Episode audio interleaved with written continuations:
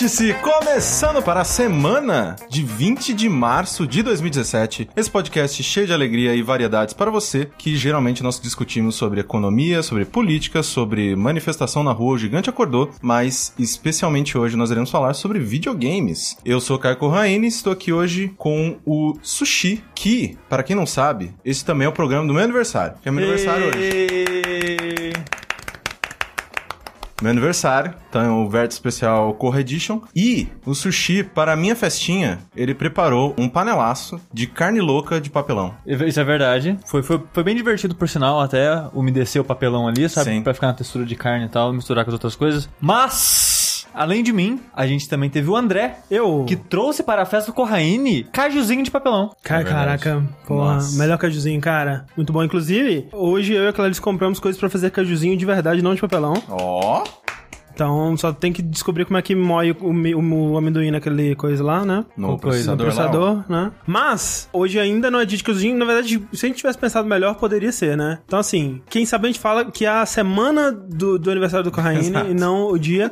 Mas para o aniversário dele próprio, Eu. ele mesmo, o Caio Corraine, trouxe cigarrinhos de papelão É verdade. para verdade. todos os convidados fumarem. Porque agora que não vende mais o de chocolate... Exato. Exato. É e também que a gente já tem cigarro de palha e agora tem o cigarro de papelão. Exatamente. Que o cigarro tem o cigarro de palha e o charuto de papelão. É, olha que coisa fantástica. Exatamente. Não traguem charuto, gente. Não. não. Não coloquem charuto na boca, anyway. Mas antes da gente começar a falar sobre joguinhos, a gente precisa sempre lembrar que se você estiver ouvindo a versão editada deste programa, no- pelo nosso querido Sushi, você está perdendo o calor humano e a bagunça que sempre acontece antes de cada gravação. Foda-se o calor humano. Você está perdendo as coxas do sushi ali. É verdade. Que o André Tem- não contou com essa. Caralho, cara. É muito mais, mais 18 plus esse vídeo, cara. É, então você está aqui perdendo o chat também, fazendo a brincadeira dele de sempre. Sim. Então você que nos escuta apenas pela versão editada do podcast, Se fudeu. você pode nos acompanhar lá no youtube.com.br jogabilidade, né? Todas ah, de 15 em 15 dias, geralmente de terça ou quarta. Você pode eh, acompanhar a gente ao vivo. E também, se você quiser ter certeza de que não vai perder nenhum dos nossos conteúdos, pode clicar no. no como que é o nome do negocinho que tem ali do lado pra te avisar? É um É, cadeado? o, é, o, é um sininho. Um sininho Isso. né? Você clica no sininho e recebe sempre avisos sobre o nosso conteúdo que está sendo postado no YouTube. Que inclusive essa semana foi bastante coisa. Teve, né? Dois Teve. DST, meu Deus É verdade. Além disso, você gosta muito da gente, você pode nos apoiar no Patreon e também no Padrim. Explica como é que funciona isso, André. É o seguinte, o Jogabilidade desde 2015, ele é sustentado, né? Ele existe graças a contribuições de pessoas que vão lá todo mês e dão um pouquinho do seu dinheirinho. E como a gente comentou no é, último Responsabilidade, por conta da queda do dólar e outros fatores aí, tipo paguem os boletos, o último mês foi o nosso mês de arrecadação mais baixo de todos, né? Então, é, algumas atrações estão em risco de serem canceladas, justamente porque se né, não tiver entrando esse dinheiro por aí, a gente tem que fazer ele entrar por outros meios e pra isso a gente precisa de tempo. E todo o nosso tempo, pelo menos o meu do sushi, atualmente é dedicado pro jogabilidade. Então, Yes. se você gosta, né, do nosso conteúdo, se você gosta desse projeto louco que a gente tá fazendo aqui, cara, a gente tá vivendo de, de jogos, recebendo diretamente das pessoas que consomem o nosso conteúdo. Isso é muito doido, cara. É muito Sim, louco. é muito foda. Por favor, ajuda a gente. Por favor, Ah, paga o boleto, gente. paguem os boletos. Eu, eu sei, de novo, eu sei que não é má vontade, mas paga, paga aí, gente. Paga os boletos. Exato. Antes da gente falar do jogo que todo mundo quer falar, quer ouvir, quer xingar, quer zoar e as coisas todas, Aham. vamos falar de uma coisa mais light? Vamos. Uma coisa mais tranquila. Rapidinho aqui. Nessa última semana, eu joguei um jogo indie que saiu acho que umas duas, três semanas atrás. Inclusive, a gente recebeu muito legal, né? A gente, Exato, tá- a exato. gente tava onde mesmo? A gente tava no evento da... da A gente tava no evento da Namco, É. a Corrêne mandou mensagem pra gente no Telegram e, cara, olha, olha isso. É. E a Devolver, que foi a publisher do do jogo, eles mandaram pra casa, é, tipo, o pôster do jogo e uma foto do Corraine É. com uma outra criança. O- os olhos das duas pessoas cortados fora. É. É, com né, um, um filtro de foto antiga. Foto velha, Sim. meio E uma destruída. mensagem escri- creepy escrita atrás, né? As pessoas estão te olhando, uma parada assim. É, que na foto tá eu e meu irmão, inclusive essa foto de 88. É mais velha do que muitos de vocês. Mas é que É, eu. tinha um ano. E aí tá eu e meu irmão, a gente sentado. Sabe aquelas cômodas, né? Que tipo, que, aqueles hacks de televisão que, sei lá, Casa Velha tinha? Sim. Que é de madeira e tal. A gente tinha. A gente abriu as portas de baixo e tava sentado lá dentro. E aí a mensagem era tipo: não adianta procurar algum lugar pra se esconder, alguma coisa assim. Uhum. Eu, eu elogiei muito o pessoal do. É, e, e aí essa mensagem foi, tipo, escrita à mão mesmo, Sim, no papel sim. e tal. Eu achei muito foda isso, que eu não, eu não sabia que a Devolver tinha uma representação tão forte assim no Brasil, né? De, Sim, do- sim. de fazer esse tipo de marketing por aqui e tal. Bem, bem que não é marketing, né? Mas esse tipo de É ação, marketing, sabe? é, é marketing, É. é. De certo modo. E eu, eu achei bem foda. Eu confesso que essa maneira que eles enviaram pra cá, não, não porque enviaram pra gente, mas essa maneira de enviar eu achei tão legal que me deu vontade de jogar o jogo. Sim, sim. É um, um marketing bem feito e, assim, é claro que é, é, eles meio que estavam contando com a gente de espalhar a palavra, né, Sim, do jogo sim, pra frente. sim. E óbvio que a gente só ia fazer isso se o jogo fosse realmente bom e Exato. tal. E a gente tá demorando um pouco pra falar dele, porque a gente aqui, né, tava atolado, a gente já comentou no verso passado, um milhão de jogo grande e tal. E semana passada, eu resolvi jogar um uma coisa curtinha pra respirar um pouco e sair desses jogos gigantescos que tem saído agora. E resolvi jogar no é, Stars Untold. Sim. E uma coisa que me chamou a atenção nele, além né, da, da maneira que eles enviaram pra gente, foi que eu vi o André jogando o comecinho dele e ele começa como um adventure de texto. Sim. Né, daquele esquema de tudo é, é só texto, tudo são descrições, e as suas ações você tem que escrever, tipo, abrir porta, pegar tal coisa. E ele é tão old school nesse sentido que você tem que ser preciso no que você fala. Tipo, ah, é, tipo, abrir porta. Ele fala, tipo, que porta? Que você tá falando, sabe? Você tem que especificar muito certinho, detalhe por detalhe que você vai fazer, e isso eu acho até um pouco meio maçante, sabe? Tipo, dá, dá pra fazer um pouquinho mais, mais, mais rápido assim? Sim, é, é porque o primeiro é porque ele é dividido em quatro joguinhos, né? Sim, o jogo tem quatro capítulos e cada capítulo ele meio que tem uma temática uma maneira diferente de jogar, mas dentro do mesmo raciocínio. O primeiro de todos se passa na frente de um computador, né? Tipo num Commodore, alguma coisa É, assim. é, Exato, né? O adventure de texto, ele não se passa na sua tela, propriamente dita, na sua, no seu monitor. É, O que você vê no seu monitor é tipo uma pessoa, como se fosse uma pessoa sentada numa mesa de computador, com um tecladinho é de um... É, só que você não fosse vê a pessoa, né? É, é, exato, exato, como se fosse em primeira pessoa. Isso. Você vê um teclado como se fosse aqueles computador da, dos anos 80, né? Aqueles... Commodore, computador- MSX, essas porra aí. Exato. né, Até com a fita cassete do jogo no tecladinho ali. E o teclado tá ligado num monitor velho, CRT, e você tá jogando assim. Isso. Um, isso já me chamou atenção por isso, porque, tipo, apesar de eu não ser mega conhecedor nem nada de adventure de texto, eu acho muito legal a ideia de adventure de texto, assim. Sim. A maneira que ele te faz ficar imerso na história, você vê que, cara, realmente livros, né, cara? Livros são paradas mágicas, porque muito bom mesmo. esse jogo ele é bem simples e as histórias são bem curtas, os capítulos. O, o jogo todo acho que levei três horas pra terminar. Mas o lance do adventure de texto e a maneira que ele é escrito te puxa muito rápido. Você fica imerso, você lembra dos detalhes exatos da casa onde você tava, o que, que você tinha que fazer, essas coisas. E isso é muito legal desse tipo de gênero, sabe? Ele perde muitas coisas, tipo, ah, o visual e isso e aquilo, né? na- nas possibilidades de jogabilidade, mas ele ganha na imersão. Então eu achei isso já me fisgou de cara, né? Ele ter essa ideia. E ele brinca muito com essa ideia de maneiras muito legais. Que eu tenho medo de falar delas, porque, como eu falei, o jogo é muito curto. E se eu falar qualquer detalhe, pode É. estragar um pouco da experiência do jogo. Tipo, é, foi o dia que eu joguei ele, e eu só joguei o primeiro, a primeira história, né? Foi num dia que a gente tava esperando pra sair pro aniversário do sushi, inclusive. sim. E aí a gente tava esperando, acho que o Corraine mesmo, tomar banho, alguma coisa assim. E aí eu falei, ó, tem uns, uns 10 minutos aqui, eu vou jogar esse joguinho. E aí eu comecei a jogar, e aí o sushi tava perto, tava olhando assim, ah, interessante, um adventure de texto. Porque quando a gente recebeu, né, pelo que a gente recebeu, não dava nem pra saber o que que era o jogo, Não, sabe? Eu É, nunca tinha ouvido falar. E antes disso, antes do, do, né, do jogo sair e eles, né, entregarem, né, as keys pra, pra imprensa e tudo mais, eles só estavam naquela pegada, uh, o que será? Uh, eles não mostraram, não, te, não tinha vídeo sobre o que era o jogo, não tinha, eles só sei que, tipo, eles estavam meio, tanto que o pôster, que é um pôster bem legal, inclusive, é, foi feito pelo mesmo cara que fez o, a, a arte, né, as artes de, de publicidade do, Stranger Things. do Stranger Things. É, e dá pra ver muito claramente que é Sim. bem influenciado, Porque né? é a. Cada capítulo do jogo que você vai começar, ele tem uma abertura de como se fosse de série, como se cada capítulo fosse um capítulo de uma série.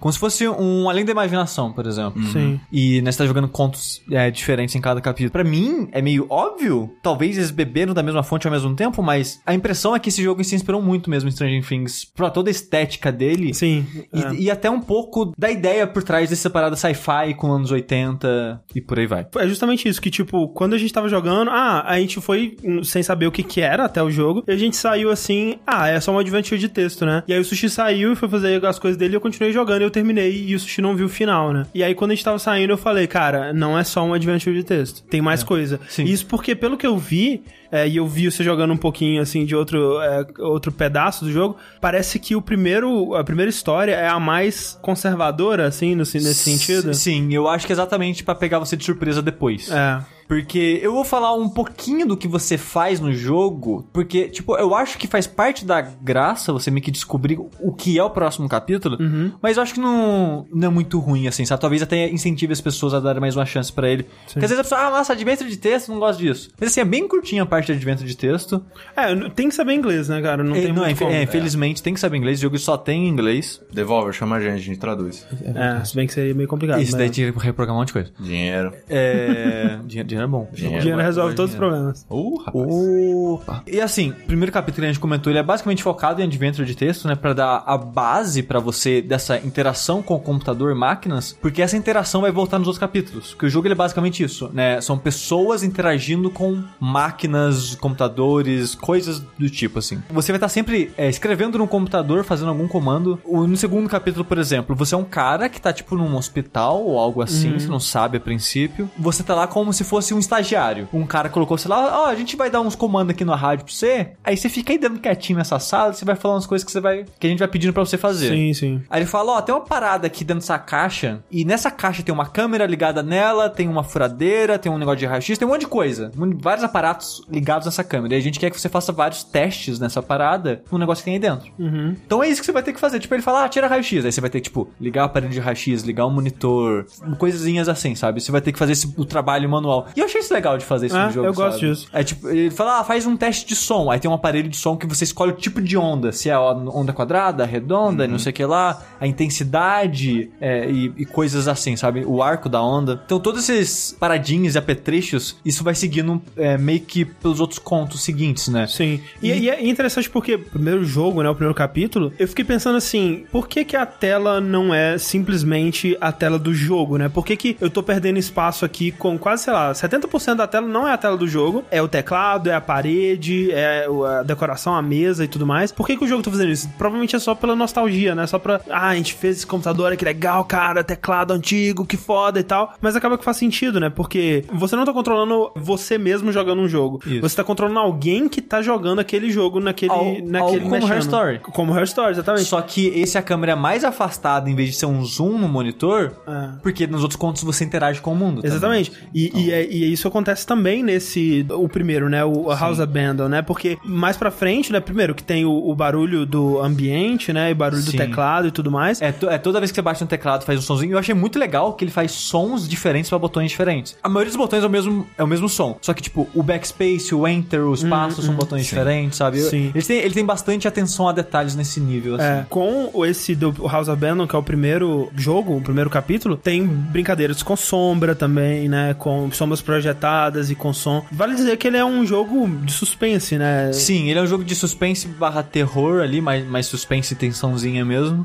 E eu acho que até eficiente, sabe? É, o, o primeiro conto talvez é o que pega mais nesse lado. E eu achei muito legal, sabe? Não, tipo, não tomei jumpscare nem nada do tipo, mas você fica, cara, o que tá acontecendo aqui? É, não, e é bem simples, né, cara? Sim, tipo, é não é uma, um grande trama, nem super reviravolta, mas é bem conduzido, né? Sim. E, assim, eu. Um dos motivos que também me fez querer é, voltar e jogar esse jogo foi que ele foi muito bem recebido. É um jogo que eu esperava que fosse passar batido, mas eu vi vários sites, sites grandes até falando dele. Sim, é foda que a gente às vezes recebe uns jogos que a gente realmente não sabe, assim, tipo, será que vale a... Porque você joga o começo do jogo e às vezes não dá pra você saber se vale investir mais É, e- tempo, porque né? infelizmente a gente são poucas pessoas, a gente não consegue cobrir Sim. tudo. É, Então a a gente gente tem que escolher o que vai que cobrir. escolher, exatamente. E por mais que esse tenha me chamado a minha atenção, ele acabou caindo um pouco no, no esquecimento. É, a gente, assim. a gente quando, ele, quando a gente recebeu ele, você jogou esse começo que te surpreendeu, você até falou, putz, acho que dá pra fazer um do que se trata dele. Aham. E a gente tinha ideia de fazer algo dele, só que o tempo foi sumindo, foi sumindo É. e acabou que a gente não conseguiu. E assim, é difícil fazer um do que se trata dele, eu não tô triste nem nada que a gente não conseguiu fazer, porque eu acho que, é, tipo, um vértice, eu acho que ba- acabar acha- melhor pra falar Sim, dele. basicamente um, dos, um do que se trata, né? Inclusive tinha gente falando, nossa, por que que o Raine falou de DST? É a sigla de do que se trata, gente. Basicamente, é, vocês iriam estragar o primeiro capítulo, por exemplo. Porque ba- é. o do que se trata teria que ser sobre, sei lá, o primeiro capítulo. E, a- e, a- Tipo, ó, e o twist dele. É, confia que os próximos três são É, legais e também. o foda é que ele seria todo em inglês, e a gente teria que ficar traduzindo em, em- simultaneamente Sim. e tal. Seria bem complicado e talvez o ritmo não fosse ficar tão bom. Mas o jogo, assim, eu gostei bastante do primeiro capítulo, eu gostei muito do segundo capítulo. No terceiro já começou a me decepcionar um pouco, porque e- ele, infelizmente, ele parece que é um jogo que o orçamento foi bem baixo. Tanto que ele sumiu do nada, porque eu acho que ele, ele surgiu muito rápido. Tipo, o desenvolvimento dele deve ter tido, sei lá, um ano. Eu, eu- chutaria no máximo, assim, porque eu acho que a parte que ele teve mais trabalho, assim, foi a parte visual, que eles gostaram tanto da modelagem dos É. objetos, que eles são abertura, né? São os objetos flutuando e zoom Sim, nele sim, e tal. sim. E realmente tá muito bem feito os objetos do jogo. Mas ele podia ter tido mais uns dois meses, assim, de polimento, sabe? Um, dois meses de Aquela polimento. cena que eu vi você jogando é do terceiro ou do quarto? Terceiro. Terceiro. É. Porque no- eu falo polimento no sentido de tem como burlar as mecânicas de adventure de texto. Por exemplo, na casa que você tá andando no primeiro capítulo, tem uma hora que tem duas portas. E tipo, ah, tem a porta sua e da sua irmã, do personagem que você controla no Adventure. Eu falei, ah, quero abrir minha porta. Aí ele fala, tá trancado. Falei, ok, vou tentar abrir a porta da minha irmã. Abriu a porta que eu tinha tentado antes, não tinha dado certo. Não sei como, eu não saberia reproduzir Um isso. é. Mas ele abriu minha porta e falei, ué, mas abriu minha porta? Eu queria abrir a porta da minha irmã. Eu tentei de novo. Abri a porta da minha irmã. Aí fala, ela tá trancada com madeira e você tem que, tipo, pregada com Ah, madeira. ah. Eu falei, caralho, what the fuck acabou de acontecer aqui, sabe? Rapidinho, o Patrick Bueno, ele perguntou por que não DST? Lá o DST de Restore. O de Restore eu acho que funciona bem melhor porque é muito fácil demonstrar a mecânica central dele com um exemplo e mostrar como que ela vai ser interessante por um jogo inteiro. Esse jogo, pra demonstrar por que, que ele pode ser interessante, a gente inevitavelmente teria que dar spoiler do que ele, dos segredos dele, Se- entendeu? seja mostrando o twist do, do primeiro capítulo ou mostrando o segundo capítulo. Exato. Sabe? E, e tirando um pouco dessa surpresa. Ah. É. Então, eu meio que. E, e eu, e eu abrindo a porta do seu quarto, acaba o capítulo. Sim. Então me- eu burlei o capítulo inteiro, sabe? Então eu achei isso muito. E sem querer, eu Uhum. achei muito estranho.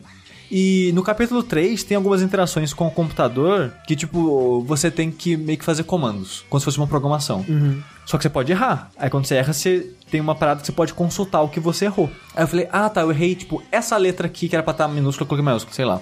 Eu ia lá, selecionava só essa letra, apagava e escrevia de novo e ficava dando um erro internamente. Eu falei, caralho, cara, eu, eu já fiz isso de apagar e, e escrever só o que eu errei, an- tipo, antes nesse mesmo capítulo e deu certo. O que será que tá acontecendo? Fui no YouTube, porque eu fiquei, tipo, 15, 20 minutos batendo cabeça no negócio, não conseguia responder. Fui no YouTube, olhei um vídeo e eu tava certo. Só que eu tinha que reescrever tudo, em vez de só mudar um detalhe. Aí é. Sendo que antes, num puzzle antes, eu mudei só um detalhe e deu certo. É, é pai. E o jogo também tem uma paradinha no final do terceiro capítulo que é muito quebradinha, o fio é muito estranho. Foi o que eu vi? Foi o que você viu. É. Tipo, não. Eu achei surpreendente, mas ao mesmo tempo eu olhei e falei, meio estranho isso aqui. É, o jogo ele, ele não foi feito pra isso, obviamente, sabe? E ele usa mais do que deveria, eu acho Entendi. até.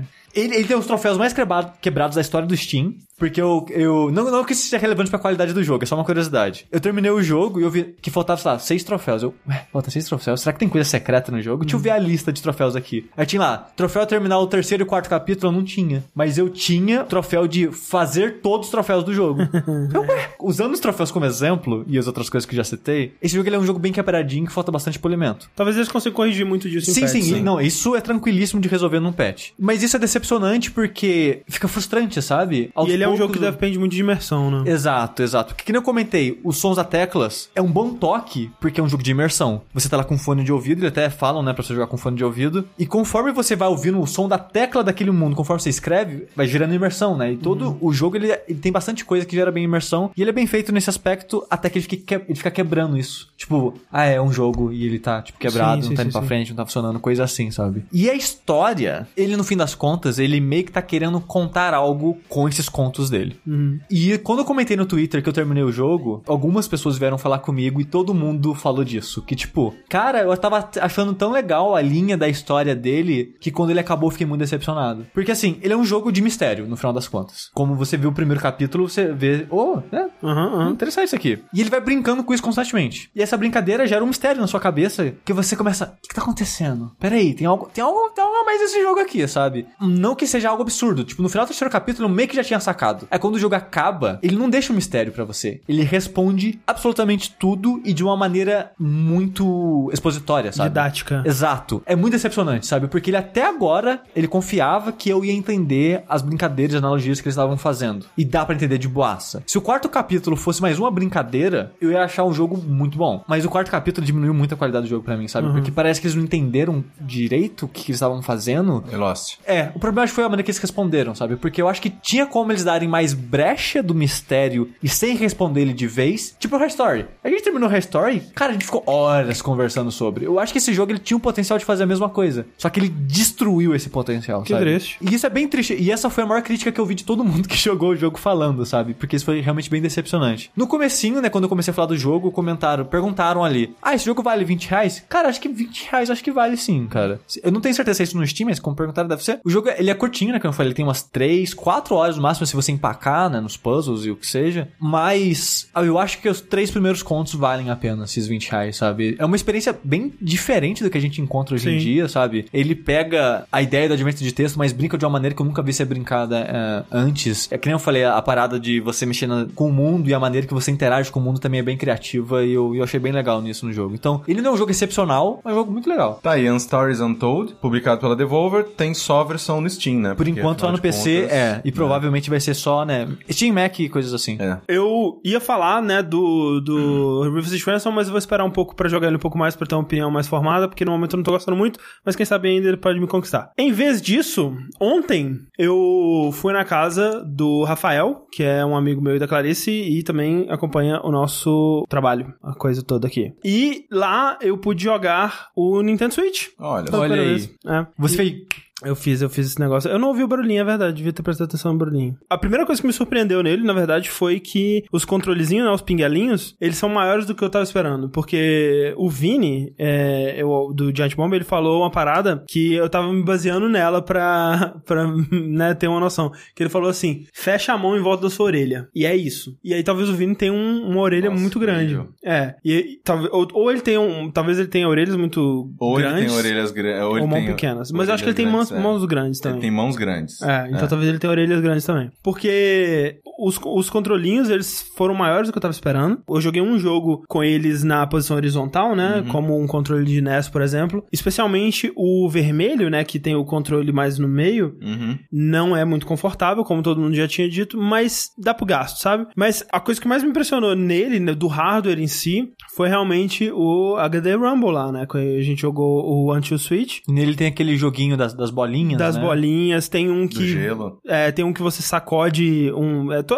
tudo no Anti Switch é uma ganho punheta, né? Mas você sacode uma garrafa de refrigerante e você tem que julgar se ela tá prestes a explodir pelas bolinhas, né? Que tá saindo. Cara. E aí você tem que escutar as bolinhas e sentir as bolinhas, assim. E é impressionante, cara. Tipo, você girar a parada e você sentir as bolinhas de, de verdade andando dentro da. da- É, é magia negra, cara. É muito, muito foda. Eu só queria dizer que o André ele disse que tudo é uma grande punheta e esse vai ser o título do Vértice.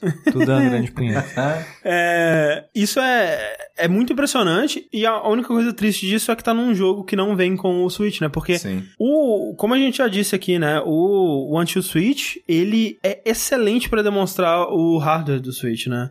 E ele de- tinha que ser obrigatório em todo console, velho. Eu realmente não sei por que, que a Nintendo decidiu não vender ele com, com o console, né? Money, money, money, money. É. Todo mundo termina.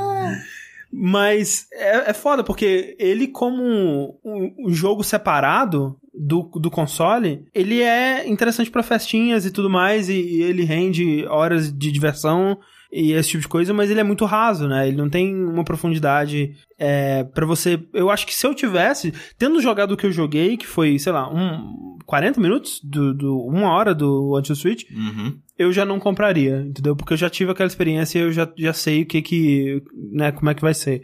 É, e por conta disso eu acho que ele tinha sim que ter vindo no console, sabe? Você acha, André, que agora há um, um cargo que, inventado pelo Kojima, né? Que é o designer de Rumble, Uhum. e vai se tornar algo mais, né? Eu espero que sim, porque. é, mas na verdade, no fundo, eu espero que sim, mas no fundo eu acho que vai ser é, mais uma daquelas tecnologias da Nintendo que ninguém mais utiliza, né? Porque. Sim, além dela. É, porque eu não consigo ver, assim, são casos muito específicos onde esse tipo específico específico de coisa vai poder ser aproveitado, né? É, as pessoas vão ter que criar minigames de escutar coisa dentro do console, do controle, de, de- sabe? Mas eu acho que. Eu acho que se se, der, se derem um trabalho, o que é o dificultador, Sim. daria pra fazer coisas legais até em jogos comuns, tipo um jogo de corrida, sabe? Você sentir uma vibração como se fosse Sim. um motor, sabe? Ou, Sim, ou algo sim. assim, sabe? Então, eu acho que tem por onde crescer, sabe? Tipo, a vibração de uma arma ser mais realista do que só Ah. um bu, sabe? E, mas só que, será que eles vão se dar o trabalho pra fazer algo assim só pro Switch, sabe? Tirando a Sim, Nintendo, realmente eu acho di- difícil ver as pessoas fazendo isso, mas vai que explode. É, é que mesmo, Né, por exemplo, o Zelda, caralho. né? E tudo bem que o Zelda, é, ele é multiplataforma e talvez por isso ele não tenha tido esse cuidado. A vibração dele ainda é tipo a do Wii U, sabe? E, e- e tudo bem que a qualidade da vibração do Switch, por ter esse HD Rumble, mesmo a vibração normal dele é melhor do que a do Wii U, que é, inclusive é uma vibração meio bosta. Mas é, é, é padrão, sabe? Você não sente muita diferença. É, e fora isso, o fato de que ele lançou com é que assim, o, o Nintendo Switch, ele. Eu realmente não entendo porque. Cara, a Nintendo tinha que ter lançado essa porra desse console com o jogo. Porque o jogo que você compra com o Switch é o Zelda. Uhum. Sim. Né? Que é o, o que torna o launch do Nintendo Switch tão bem sucedido e talvez um dos melhores launches de em memória recente, porque ele tem um jogo que, sem. Talvez seja cedo pra dizer, mas vai estar aí em listas de. Cara, provavelmente o melhor jogo do Nintendo Switch até o fim dele, eu acredito. Com certeza o melhor jogo do Wii U, eu acho, na minha opinião. Pelo menos dos que eu joguei. Talvez tenha um secreto aí que, eu- que seja melhor e as pessoas não sabem. É, mas é triste, né, um- que um hardware, que, que um software que demonstre tão bem o hardware tem que ser comprado separadamente, né? Então, Sim.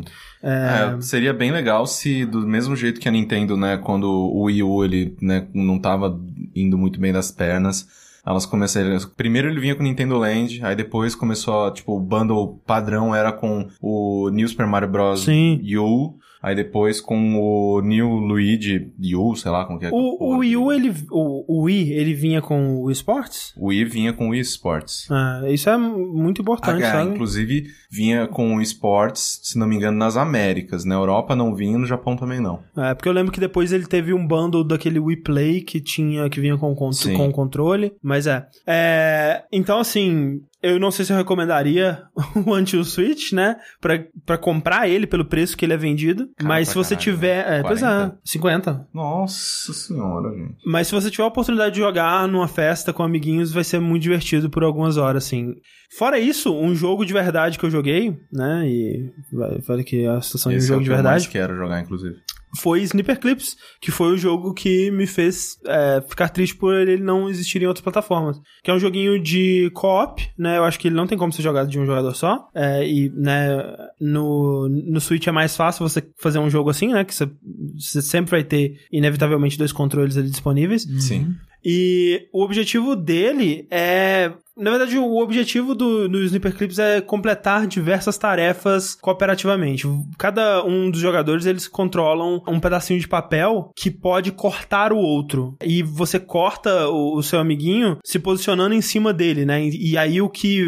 o espaço, a interseção entre vocês vai ser o corte que um vai fazer no outro. Então os dois, eles têm um formatozinho de um U preenchido, né? E vocês têm que se cortar para executar tarefas di- diversas. Às vezes você tem que só encaixar num, numa linha pontilhada que o jogo põe. Às vezes você tem que carregar uma bola de um, de um lado da fase pro outro lado. Às vezes você tem que levar um, um vagalume que tá voando loucamente pelo, pelo cenário para uma lâmpada, para ele ficar preso na lâmpada e servir de lâmpada. E isso tudo você faz em cooperação, né? E as suas habilidades são basicamente ficar na, na pontinha dos dedos ou abaixar, girar o seu formato, né? Você pode girar eh, o seu corpo em 360 graus, fazer o formato que você quiser. Uma coisa que eu gostei bastante nele é que ele é bem vago, né? Ele te dá uns tutoriais no começo, mas depois ele simplesmente te solta na fase e, tipo, se vira, sabe? Resolve aí. É, e, as, e logo, bem no começo, eu não sei se a- foram as fases que, que a Clarice e o Rafael escolheram, mas, tipo, ele te solta na fase, tipo, ele me ensinou a, a cortar um ao outro aqui. Agora, ele tá me pedindo pra levar um vagalume que tá voando até a ponta da parada, tipo, o que, que eu tenho que fazer? E ele, ele meio que confia na sua inteligência pra resolver. E aí, meio que você tem que fazer, tipo, você vai cortar um dos, dos, dos papeizinhos pra ter o formato de uma pá,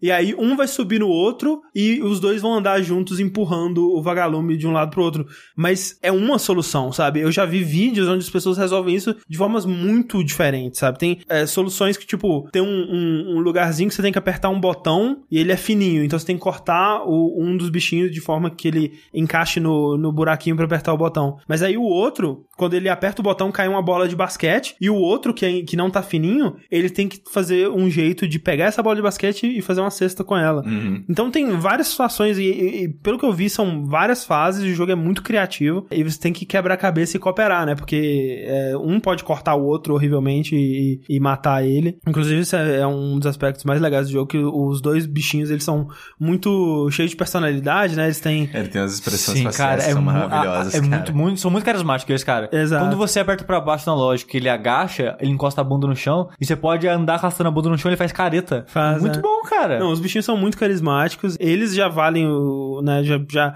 É, é, é um jogo que veio do nada, né? E exclusivo pro Switch. E é, parece. é um ninja do Switch? Eu não sei se é um indie. É porque ele tá sendo vendido como um dos grandes jogos do lançamento, né? Sim. Mas é, eu realmente fiquei curioso pra saber o que que. é, de onde que veio, né? Quem são as, as pessoas que fizeram esse jogo. Porque ele é muito criativo, ele tem muita personalidade. Sim. Ele parece que é um jogo muito ciente do que ele é e do que ele quer ser, né? Uhum. E muito confiante nisso. Infelizmente, pelo que parece, ele vai ser é, exclusivo pra sempre do Switch, porque pelo menos Sim. a- pra eles trazerem pra outras plataformas, eles teriam que modificar o jogo mesmo, porque o jogo começa com um controle do Switch, aí caem os dois pinguelinhos e os dois pinguelinhos transformam nos personagens, né? Tipo, ah, corta esse começo, né? E aí ele já conseguiria ser um jogo de Mas se outras não me engano, plataformas. ele foi publicado pela Nintendo. Ah, então fudeu. E é legal que esse jogo, ele é um jogo sobre criatividade, né? Que a gente comentou no, no vértice anterior que eu sou péssimo com jogos que usam Aham. criatividade. Ele me lembrou um pouco um Scribblenauts até, um E- pouco. Exato, né? Que o Corrêa até citou, nossa, você deve ser muito chato jogando Scribblenauts. Eu concordo. Só que esse jogo eu consigo ver que eu conseguiria aproveitar ele melhor, porque como é co-op, a Aham. outra pessoa pode me incentivar. E você ter contato com outra pessoa e vocês tendo que bolar algo junto, já me ajuda a ser mais criativo. Sim, e sabe? também, ao mesmo tempo, é, ele, apesar de que ele te dá muitas possibilidades, ele não é ilimitado as possibilidades, como é Scribblenauts, por exemplo, né? Sim. Então, o fato de que você tem que resolver aquilo com tudo que você tem ali na sua mão naquele momento, por mais que a cada mapa que eu joguei era uma, uma situação diferente, e é, às vezes apresentando mecânicas diferentes e, e objetos diferentes pra lidar, você tem aqueles objetos, e com aqueles objetos você tem que é, criar alguma coisa, né? Então, já, já- essa limitação já ajuda também pro caso de pessoas como o Sushi que não, não gostam muito de explorar a criatividade. Não é que eu não gosto, não consigo. Carlos Galvani falou que ele foi co-desenvolvido pela Nintendo. Olha aí, É. é. E o Marlon ele até implementou, ele falou: é, o jogo é exclusivo, era de um artista do Newgrounds que trabalhava com animação em Flash. Caralho. Ele, o jogo tem uma versão antiga, provavelmente em Flash, e a Nintendo financiou essa versão. É, esse de longe, assim, se o Zelda não tivesse saído pro Wii U, eu, eu seria o Zelda, com certeza o jogo que eu mais queria jogar. Mas né, na situação atual, esse é de longe o jogo que eu mais recomendaria no Switch aí pra, pra galerinha. Bom joguinho co-op, cara. Eu gostei bastante. E agora, nós precisamos falar sobre o elefante de cara estranha da sala. Aí, cara, gente, não me refere a mim assim, dessa forma. Com, com olhos mortos, sem Com olhos expressão. mortos, sem expressão. Gente, vamos lá. É, agora a gente vai discutir sobre Mass Effect Andromeda, o jogo que foi lançado oficialmente hoje, no dia do meu aniversário. É, o novo título da franquia mais importante da geração passada. O novo título da franquia, da melhor franquia de, de ficção científica já na história do entretenimento mundial. Mundial. Mundial. Não só de jogozinhos, joguinhos. Exato. Tudo, tudo. Star Trek, Star Wars, pff, caguei, Mass Effect, cara. Uma coisa que eu queria começar falando é o seguinte, eu gosto desse jogo, e eu gosto bastante dele. E eu acho que é muito... Seu vendido! Só fala isso porque aí É, pagou! nossa, eu não posso ter opinião. E isso é uma coisa muito estranha na internet atualmente, porque quando começou a sair os, os, os GIFs e todas aquelas coisas, meio que muita gente se sentiu, tipo, aliviada de tipo, caralho, eu posso odiar Mass Effect agora com motivos. Porque olha como ele é ruim. E meio que sempre que eu falo bem dele no Twitter, principalmente, parece que eu tenho que pedir desculpa por gostar dele. É que assim, na verdade, eu sinto que a BioWare é, não é a primeira vez que ela passa por isso, né? Tipo, ela já passou por isso no Mass Effect 3, no Dragon Age 2, no Dragon Age 3, no, agora no Mass Effect Andromeda e tudo mais. Eu não vou defender os rostos, né, desse jogo, que eu acho que eles são muito, muito, muito ruins mesmo. Mas as pessoas, elas são muito 880, né? Sim. Tipo, se os, os rostos do jogo não estão a, a, né, no, no nível que The Witcher e outros jogos aí, até Horizon, que as pessoas criticaram, mas eu acho os, os rostos do Horizon Eu- muito bons. Eu acho os rostos de Horizon bem, bem bons. Pro, também. pro tipo de jogo que ele é, né? É, eu. É, né, se, se ele não, não tá nesse nível, então o jogo inteiro é uma bosta. O Sim. jogo tá, com- tá com nota de usuário no Metacritic 3.1, cara. Mas você sabe que isso é metabombing, né? Então, exatamente. E é, esse que é o, o- o problema, tipo, da internet, né? E, a, e a- essa atitude de massa da internet. E, e por que que, né, as pessoas... é- e isso não é, é, exclusivo de Mass Effect, né? E até numa comunidade super é, legal, como é a nossa, a gente experiencia isso Exato. é, um pouco, né? Essa coisa do, do, do- da opinião extrema. Não pode ter um meio termo, né? Tem que ser- a gente tem que, é, independente do que o Sushi falar no, num podcast, por exemplo, num Vertical, por exemplo, no caso do Zelda lá, você falou né, que gostou do jogo, mas tem esses problemas aqui com ele e tudo mais e tudo mais.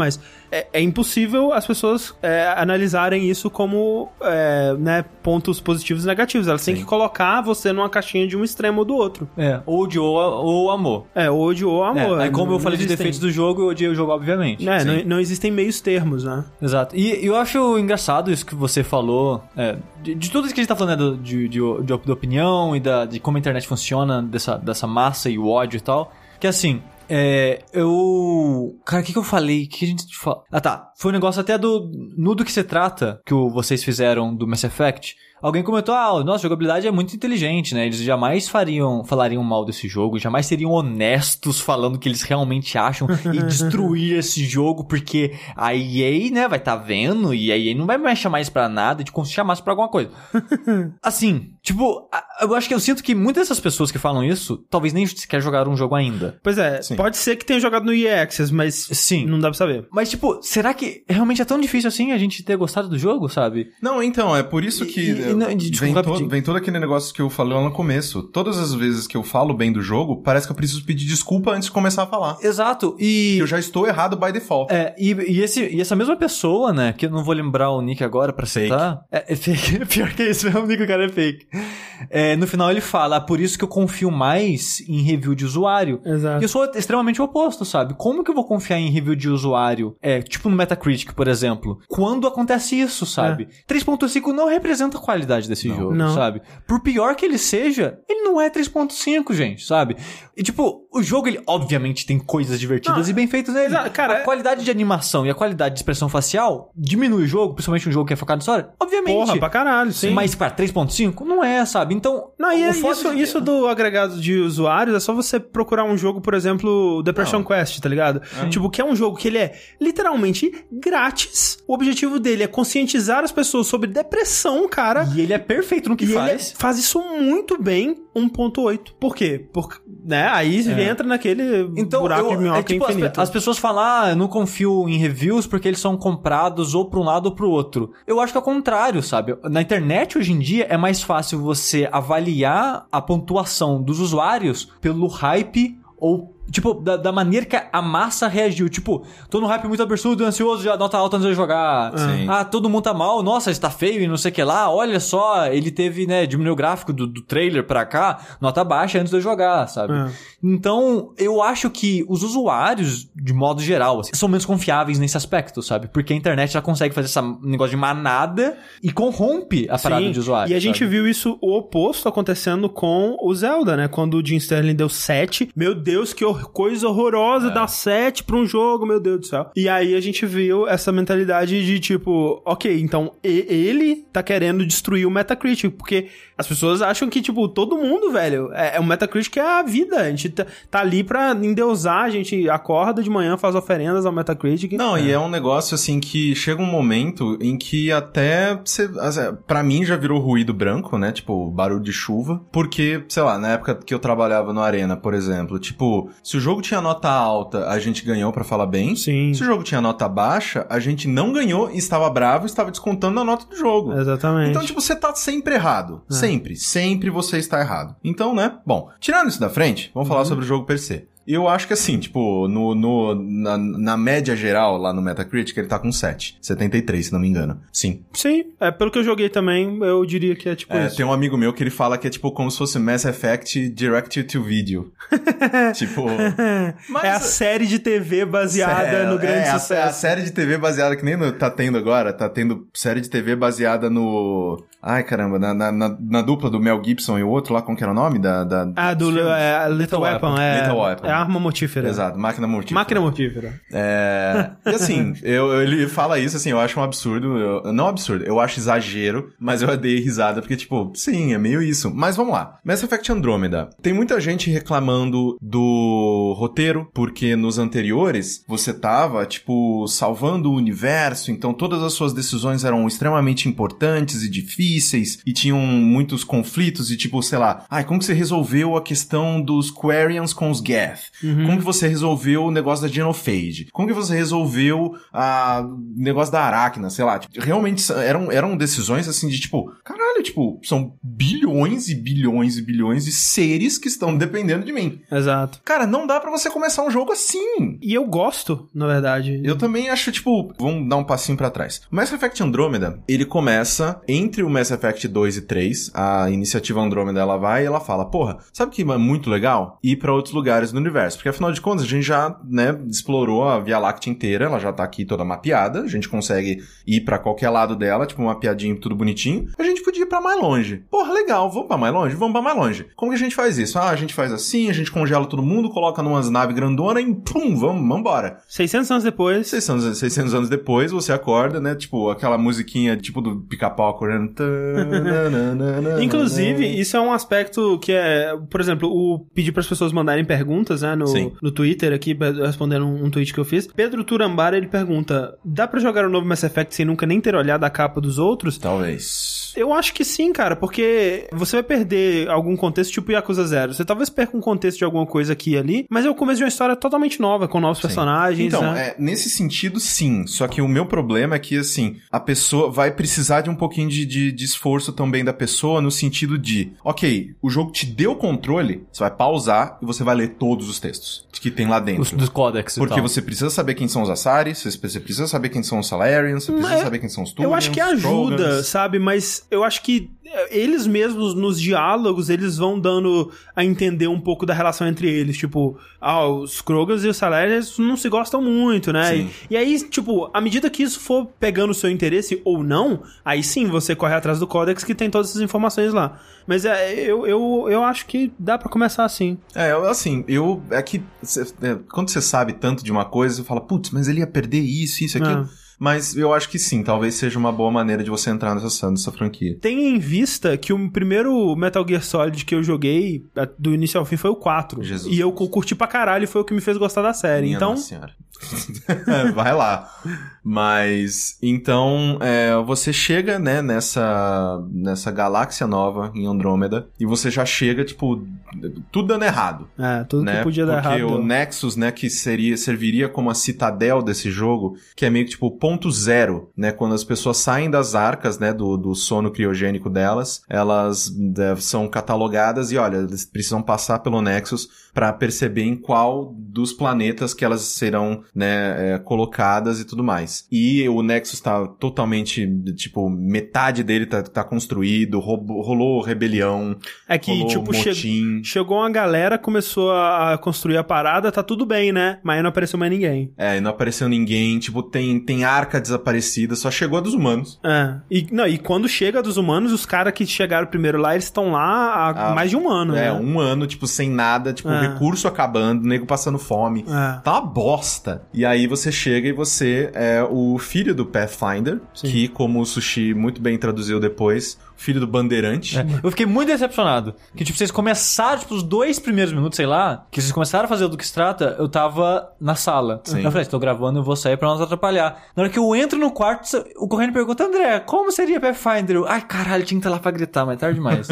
mas é bandeirante. O André falou caminhoneiro. Caminhoneiro também é bom. É, então você é o filho do, do Pathfinder, e o Pathfinder, basicamente, que nem o Sushi falou, é o bandeirante, é o cara que, tipo, ele vai até os planetas e, ok, eu vou desbravar esse lugar aqui, eu vou resolver essa porra pra gente colocar povoamento É. aqui nessa merda. Ele é tipo um super soldado de elite, né? Ele é treinado militar, na ciência, na, na engenharia, na porra toda pra ele né, poder uma guiar. inteligência artificial no cérebro dele pra ele ficar mais Da Vinci capaz. seria um Pathfinder, sim. Tipo isso. E assim, a gente tá no marketing do jogo isso, né? E todo mundo sabe já, o, né, assim, a- não é algo que a EA tá se preocupando em dizer, mas você acaba virando Pathfinder, né? Sim. Por, por conta de uma série de eventos. O seu, o seu personagem, né, seja, é, você escolha ou o Rider ou a Rider, né? E é interessante que nesse jogo é, não é como o Shepard, né? Que você escolhe um ou o outro, né? E só existe um ou o outro. Sim. Nesse são dois irmãos. O e... que você. O, o sexo que você não escolhe, né? O gênero que você não escolhe, o, ele está presente no Ele jogo. vira um personagem. Ele vira um personagem. Exatamente.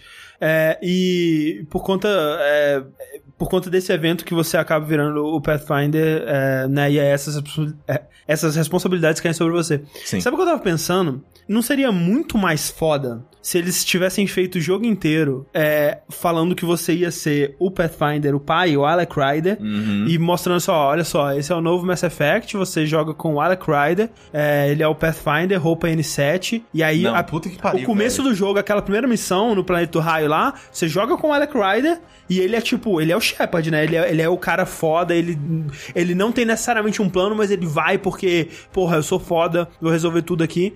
E aí acontece a, a merda lá, e aí, tipo Metal Gear Solid 2, agora você tem que jogar com os filhos merda dele. Com os filhos merda dele, porque os dois são muito, tipo... São muito coisa, merda. cara. E o, o Alec Ryder, cara, tipo, ele é... Puta, ele é muito, muito badass, cara. Muito. A armadura dele é a coisa mais legal de É muito todos foda. os tempos, É meu Deus foda. do céu. É, é porque é uma armadura N7, só que, tipo, plus. É. É. mais, puta, é mais legal ainda. O capacete dela é muito da hora. É, e o, o capacete antigo do N7 era, era- ele tinha buraco pro olho, tá ligado? esse parece o Daft cu, Punk. Cara, tipo, vum, é um cara, puta que pariu. Ele tem, ele tem um cachecol É na muito armadura. É, é legal pra caralho. Mas é, você vira o Pathfinder e aí, ok, filhão, vai lá você agora e é o teu dever de ir nos planetas e resolver os problemas deles pra que a, a, a iniciativa Andrômeda comece a estabelecer colônias. E nisso você vai e aí ele funciona. Como é que ele funciona? Por exemplo, você chega num planeta e aí você vê, putz, esse planeta, radiação pra caralho. Tá, como que a gente resolve a radiação? Ah, a gente tem que ver uns, ne uns negócios, uma tecnologia antiga que aparentemente essa radiação ela não é natural. O planeta não é assim. Sim. O planeta era normal antes. O planeta era, né, tipo, É, de boinha. antes. Porque o que acontece? Tipo, vocês vão pra Andrômeda, né? Pra galáxia de Andrômeda, com um plano, né? Sim. E vocês meio que escanearam de longe lá e falaram: ó, É, esses planetas aqui dá pra, dá pra utilizaram viver. a tecnologia GF pra é, escanear. É, tipo, é muito louco. Porque é como se o. o, o- eu posso estar falando besteira, mas eu- é o que eu lembro é isso. Porque eu, eu li rapidamente no, no, no Codex. Que os GF encontraram um jeito de fazer com que a, um, um, como que é? um, um telescópio cuja visão utilizava um mass relay. Então a visão, então, é tipo, é como se o- a luz, né, tipo, o, o, o que você tá enxergando no, no telescópio, ele estivesse pegando um mass relay, então ele tá voltando com muito menos delay do que se você, né, tipo, usar um telescópio Sim, normal e sim. apontar pra porra do infinito. Sim. Então, tipo, porque a gente- todo mundo sabe disso, né? Tipo, que quanto mais você, sei lá, ah, as estrelas, a estrela que você tá vendo hoje talvez não exista mais, porque a luz, luz, demora pra é. caralho pra, pra viajar e nananã. E tipo, é, eu achei isso, tipo, ok, é por isso que eles sabem que, tipo, tanto que eles falam que eles têm sete planetas, se não me engano são sete. É, sete planetas que são, tipo, perfeitos e, cara, Exato. esses planetas é, aceitariam a vida do nosso, do nosso, né, da- da- das- dos nossos seres é, maravilhosamente. É isso aí, vambora. Só que nesses 600 anos. Só que nesses 600 anos, algo está causando. Tanto que no Eos, né? O primeiro planeta que você vai, tipo, você tá com uma nave em cima dele, tipo, a. a toda a superfície dele, de, não toda, né? Tipo, sei lá, um terço da superfície dele tá, tipo, cagada, assim. Você, caralho, esse planeta vai explodir. Sim. Aí você meio que passa com a, com a nave assim, vai pro outro lado e o outro no outro lado tá normal. Então você fala, caralho, tem alguma merda fudendo esse planeta. E aí o objetivo é deixar o planeta bonitinho. É, e vale dizer que, no o Corrêa tá falando, você, ele falou assim, ah, você chega no planeta, ele tá com radiação bizarra, e aí você tem que dar um jeito de resolver. Tipo, não é, é dinâmico isso, é tudo, Sim, sim. né, é, é do roteiro do jogo, Exato, na- exato, né, as exato, coisas vão acontecendo Mas aí- linearmente. Então a escala do jogo é basicamente preparar um lugar onde os seres humanos possam viver. Sim. Preparar vários lugares, na verdade. Então, sim, sim, vários lugares. E aon- o ponto que vocês estão da história até agora, tem uma outra opção? Ou é só um, um vilão que tá impedindo você de fazer isso? Então, a- aonde eu tô? Eu tô com, sei lá, quase 20 horas de jogo agora. E tem um vilão, um- um- uma, uma raça vilã principal. Uma raça tecnológica, an- tipo, antigaça, que De novo. ninguém entende que caralhos essa porra queria fazer, o que tava fazendo. É muito louco. Inclusive, quando você desce nos lugares que, dessa raça, você fala, cara, tipo, isso é completamente, tipo, diferente de tudo que eu já vi em Mass Effect. É muito legal. Sim. E eu já tô agora é, em- no melhor relacionamento com o Zangara, né? Que acho que também tem em muitos trailers e tal, que são os, os Knuckles do espaço. é coisa do espaço, é verdade. É, e o Knuckles com, com cara de gato. E é, eu tô ajudando a civilização deles porque eles também estão contra os Cat, né? Que são os, os vilões, até agora, os vilões É, principais. assim, basicamente, você tem o, um substituto pros Geth, que é uma raça Sim. sintética, um substituto pros, digamos, pros o quê? Pros é, Protheans, talvez, que é o... Não, o, não, o... o- Ah, até, na verdade, tipo, os, os Remnants são mais Proteans do que. é, eles são uma mistura dos É Protheans meio e Protean dos... e Geth numa é, só. É, e os tal, Cat são mais ou menos tipo os Reapers, mas menos foda, menos me- pica. bem, bem menos É. foda. Nossa senhora. Eu tava falando isso com o André outro dia. Não sei se foi pro, pro DST. Tá muito seguro ainda. Exato, é. Tá muito seguro, né? Assim, é, eu vi algumas coisas que o Austin Walker é, tava postando e tal, que ele falou, não, agora eu tô com 40 horas e, tipo, tá rolando uns troços louco e Aham. caralho, esse plot. E eu falo, ok, eu tô mais tranquilo, né, tal. Sim. Confio bastante na opinião, do- na opinião do Austin. É, principalmente porque ele é uma das pessoas que eu conheço, assim, que mais ama Mass Effect 1, que é uma coisa que ah, denota bom caráter. É, o Mass Effect 1 é excelente, cara. Por E- mais que o 2 seja menor. O- Então, eu prefiro o 2, mas, tipo, eu tenho. Eu tenho o 2 não seria o que ele é sem o 1, entendeu? Sim, exatamente. E o 1, ele é muito bom pra te apresentar esse universo, né? E Sim. eu acho que é isso que falta no Andromeda. Inclusive, foi algo que eu perguntei. é, vai é, a gente vai postar ainda essa semana uma entrevista que eu fiz com o produtor do Mass Effect, que ele teve aqui no Brasil, enfim. E foi uma das coisas que eu perguntei pra ele, que, tipo, cara, o meu medo com o Andromeda é que ele tá se apoiando demais nas coisas que já estão estabelecidas de Mass Effect, sabe? Quando eu falei isso com ele, eu tinha jogado bem pouco, na verdade, eu tinha jogado a, a primeira missão mais um pouquinho. E eu falei, cara, tipo, a minha coisa favorita era conhecer esse, esse mundo novo, né? Sim. Essa, essas raças, a cultura e tudo mais, a citadel, né? E ver como as coisas funcionam. E nesse, basicamente, você tem já as raças estabelecidas, né? Que são as raças que você aprendeu a amar na trilogia original, né? Que são os Assares, os Krogans, os Salarians e tudo mais. É, mas, os Turians, tipo, né? menos, né? Porque não tem, sei lá, raças fodas como Quarians. O Drell. O Drell. É. Tipo, Então, o meu problema com ele, é, até agora, é isso. Ele tá muito seguro. É. Tipo, a única parte que eu, que eu parei e falei, porra, isso aqui tá legal pra caralho, foi quando eu comecei a me aprofundar mais com o Zangara. Isso. Porque os Zangaras é, um, é, é- é, tipo, é uma interrogação pra mim até agora. Peraí, como é que funciona essa, essa sociedade? Uhum. Ela é uma sociedade, tipo, que você vê que tem muita natureza no planeta deles. Eles são avançados tecnologicamente, mas eles não. ele- Eles, sei lá, tipo, não é o futuro aço escovado. Uhum. É o futuro, tipo, minha casa tem uma árvore nascendo no meio da sala, sabe? Sim. Então, tipo, como é que é a relação deles com a, com a, com a natureza, esse tipo de coisa?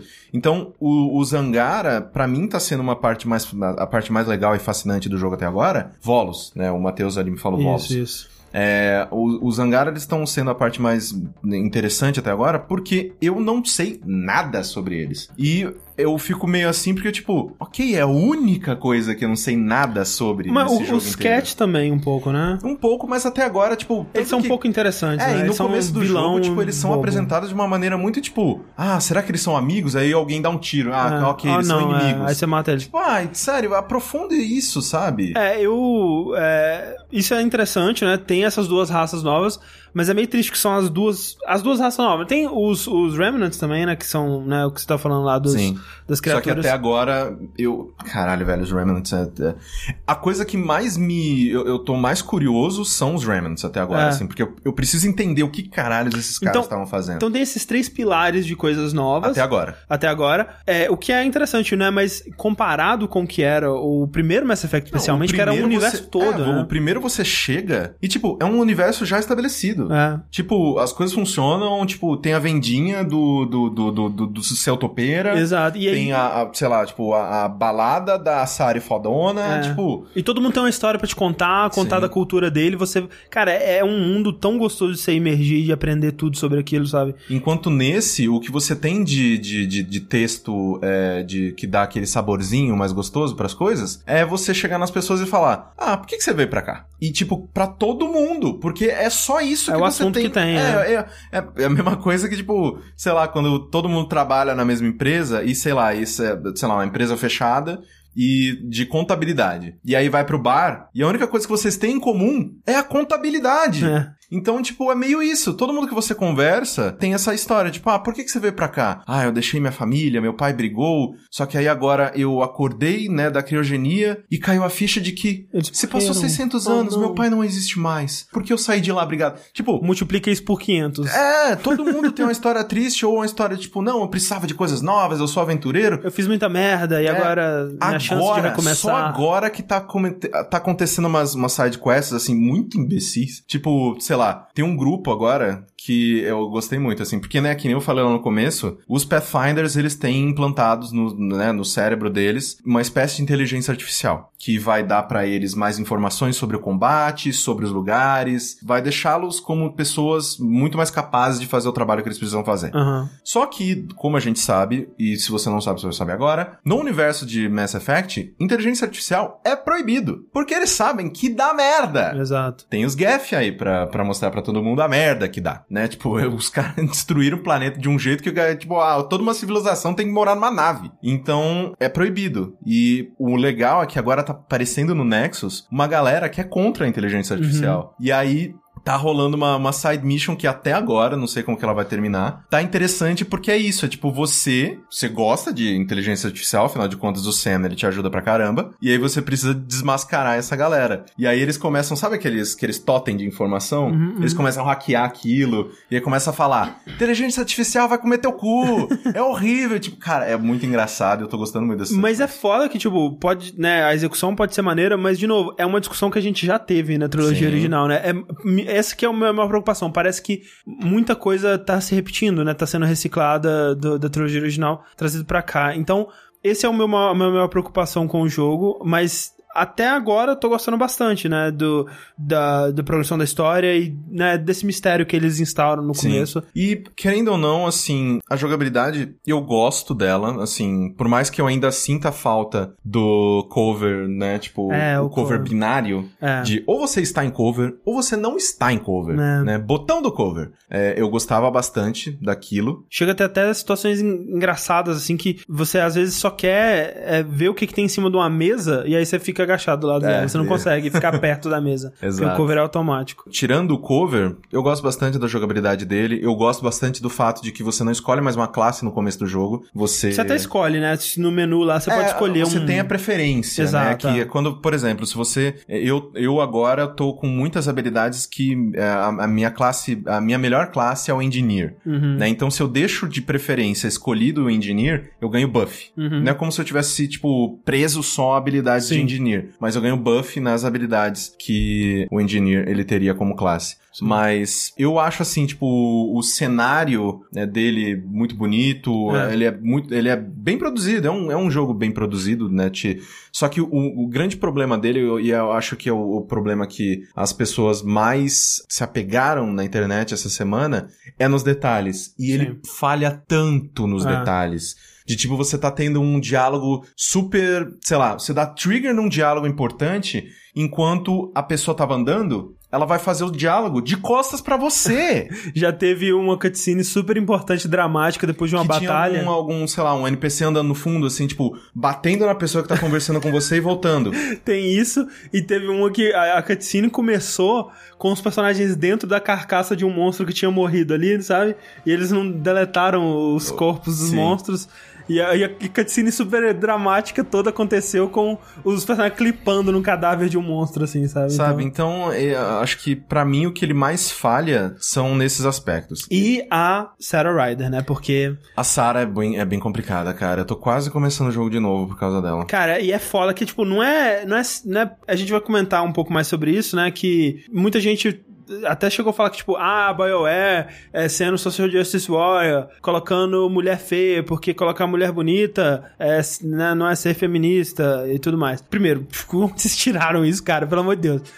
Mas segundo, que, tipo, pra mim não é eu achar ela feia ou não, sabe? É a a expressão facial dela, cara. A expressão facial dela. a- a- e é por isso que todo vídeo que você for ver de zoando as expressões de Mass Effect. É com ela. É com ela. Porque com o cara, ele tem uma cara de bundão, ele tem uma cara de bosta. Sim, ele tá, Mas- tem uma cara de palmolão. Palmolão, mas a cara dele é normal, é uma cara normal. A cara dela normal, parece que ela tá rindo o tempo todo, parece que ela, parece que ela morreu, parece que ela caiu no soro do Coringa. Não, é, e pare- parece que ela, que ela é um boneco de cera, sabe? É. A E- boca dela é esticada. É. pra- Não, e de um lados. jeito, de um jeito que, sei lá, quando acontece uma coisa que é ruim, tipo, a expressão de tristeza dela é tipo, ah, ah, não, sai! É Tipo, muito bizarro. A cara, a cara base que eles criaram, parece que ela não tá pronta pra ser mexida Sim. do jeito que a engine quer que ela mexa, sabe? Então fica muito estranho, cara. E os olhos de todo mundo, cara. Os olhos de todo Os mundo. olhos é É, complicado é mesmo. foda, cara. Tirando dos aliens, óbvio, que todos os olhos dos aliens são ótimos. Mas é aquela coisa, mais uma vez, tipo, os aliens sempre foram, né? Em todo o Mass Effect, é, mesmo desde os primeiros, os humanos sempre foram a- as raças mais bosta, porque eles eram tosquinhos, enquanto os aliens eram muito Bom, maneiros. tirando o Shepard, que ele era lindo, maravilhoso, Exatamente. meu Deus do céu. Mas o- todos os outros humanos eram toscos e os aliens eram legais justamente porque a gente não tem como comparar, né? É, não tem canivete parâmetro. pra alien. É, não tem canivete. Por isso que, tipo, quando, sei lá, eu vejo um Salarian, eu fico, caralho, velho, esse Salarian tá bonito pra cacete. É.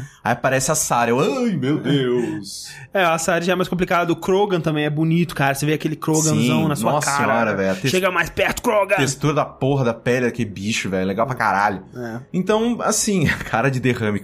Nossa, é verdade, a Clarice certo, bem certinho. Então, eu acho que, né, tem isso, né, de tipo,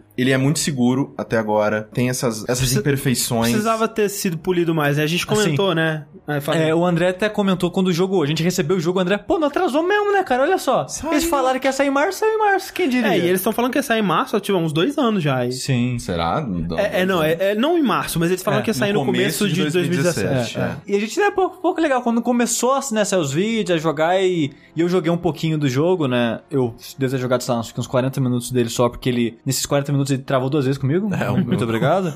o jogo, ele detestou o PC de sushi. E eu achei muito.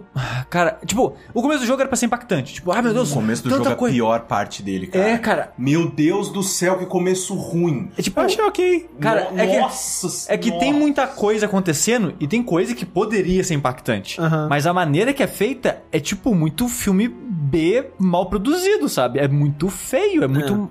Nada tem impacto, nada tem relevância. É, É, muito estranho, é sabe? É bom saber que é a pior parte, porque, tipo, eu pensei, cara, se o começo, que era pra ser onde físico o jogador tá assim, imagina o resto. Não, e é bizarro, porque eu fui ver, né? Tipo, é, eu não lembro em qual lugar que. no- na, na semana passada, né? Saíram vários textos, tipo, sei lá, Rock Paper Shot- Shotgun, tipo, diversos sites que. É, PC Magazine também. Tipo, diversos sites que podiam falar sobre as primeiras cinco horas. Aham, aham. Eu acho as primeiras cinco horas as piores horas de Mass Effect, É cara. muito bizarro, né? E eles soltaram no EA Access e As é, primeiras pessoal, 10 é. horas. E tipo, e a- o, o- negócio do EA Access é que você podia jogar 10 horas ou até certo ponto. Entendi. Tipo, eles, se não me eu posso estar falando, tá- posso estar enganado, mas alguém que tem acesso ao EA Access me, me, me confirma que eu li isso no tweet de alguém lá de fora. Que o EA Access, ele barrava antes de você conhecer o Zangara. É mesmo? Tipo, caralho, velho. É, tipo, quando eu fui e conheci os Angaras e comecei a, tipo, ok, tipo, tem Isso uma- é com o quê? Umas 10 horas de jogo? umas 10 horas de jogo. Ah, ah. Então, tipo, sei lá, se você ruxa, você consegue chegar neles em umas 8. Sim, sim, sim. Tipo, eles travavam antes disso. E eu, caralho, velho, tipo, os Angaras foi, uma- foi- Eu tava assim, caralho, esse jogo tá legal, mas tá vacilando foda. Aí chegou nos Angaras e falei, pô, isso aqui é legal. Eu gosto desses caras, eu gosto desses bichos. Quando o Jaal sobe na tua nave, é legal pra caralho, porque quem é o Jaal? Uhum. Tipo, todos os outros personagens eu meio que sei o que, É, que um, eles é, um, são. é um Assari, é um... É, É, uma Salária, ah, o Salário, ele fala rápido, ele vive pouco, porque, né, os salários, eles vivem, se não me engano, uma média de 30 anos. Assari, é azul, É. trepa pra caralho. É, a Sario vai dar em cima de todo mundo, menos a. Tipo, que, que desgraçados, velho. Eles não te deixam pegar a personagem da, da Natalie Dor.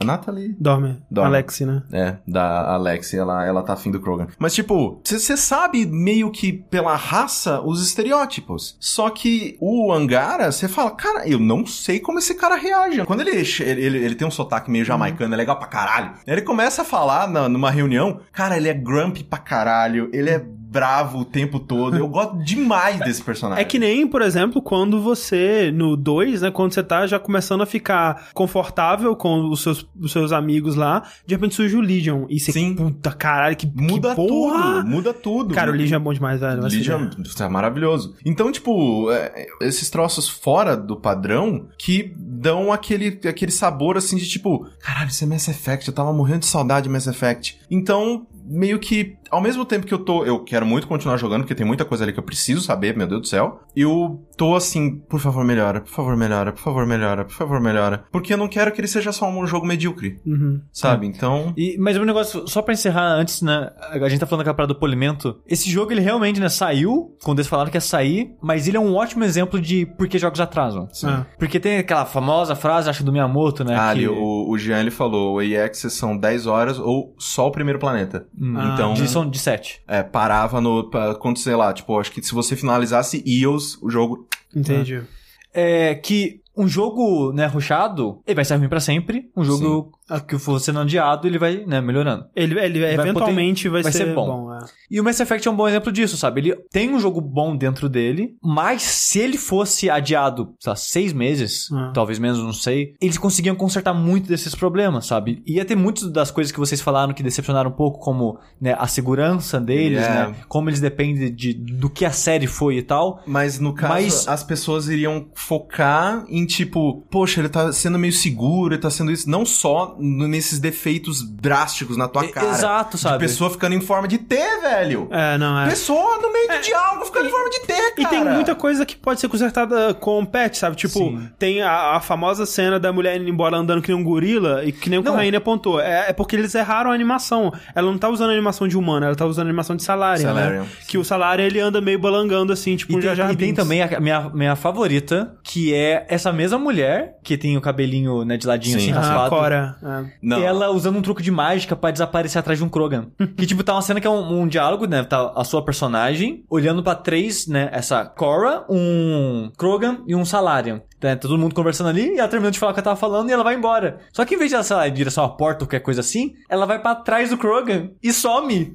tipo, eles dão, tipo, fade out nela ali. Aí você vê, tipo, a perna dela no vão das pernas do Krogan apagando. é muito bom, cara. Eles acharam que ninguém ia ver isso. É. Caralho, velho. Sabe? Parabéns. Então, ele tem muita bobeira das. Tipo, nada disso vai fazer o jogo ruim, mas é meio que decepcionante. Não, é sabe? decepcionante pra caralho, no sentido que ontem eu cheguei no Nexus, eu tava lá parado, e do lado direito, assim, depois que você sai da sua nave, do lado direito tem meio que, tipo, a portaria. Então você vê as pessoas que estão chegando ali. Aí eu vi que tava rolando muito diálogo, é, tipo, de, de fundo, assim, eu falei, eu vou lá ouvir o que esse povo tá falando. E era, era sei lá, tipo, ah, um- uma, uma, uma Turian tava lá, tipo, ah, é, seu nome e, sei lá, tipo, seu, seu RG. Aí a pessoa entregava e ela falava: ah, você vai ser designado a fazer parte da- do negócio científico do planeta tal. E era isso, tipo, aí ela falava next, pessoa saía e entrava outra, mesmo processo. E eu falei, pô, vou ficar sendo, vou parar, vou ficar parado aqui porque eu quero saber a história de todas essas pessoas porque eu sou um doente. E aí tava tão estranho que, tipo,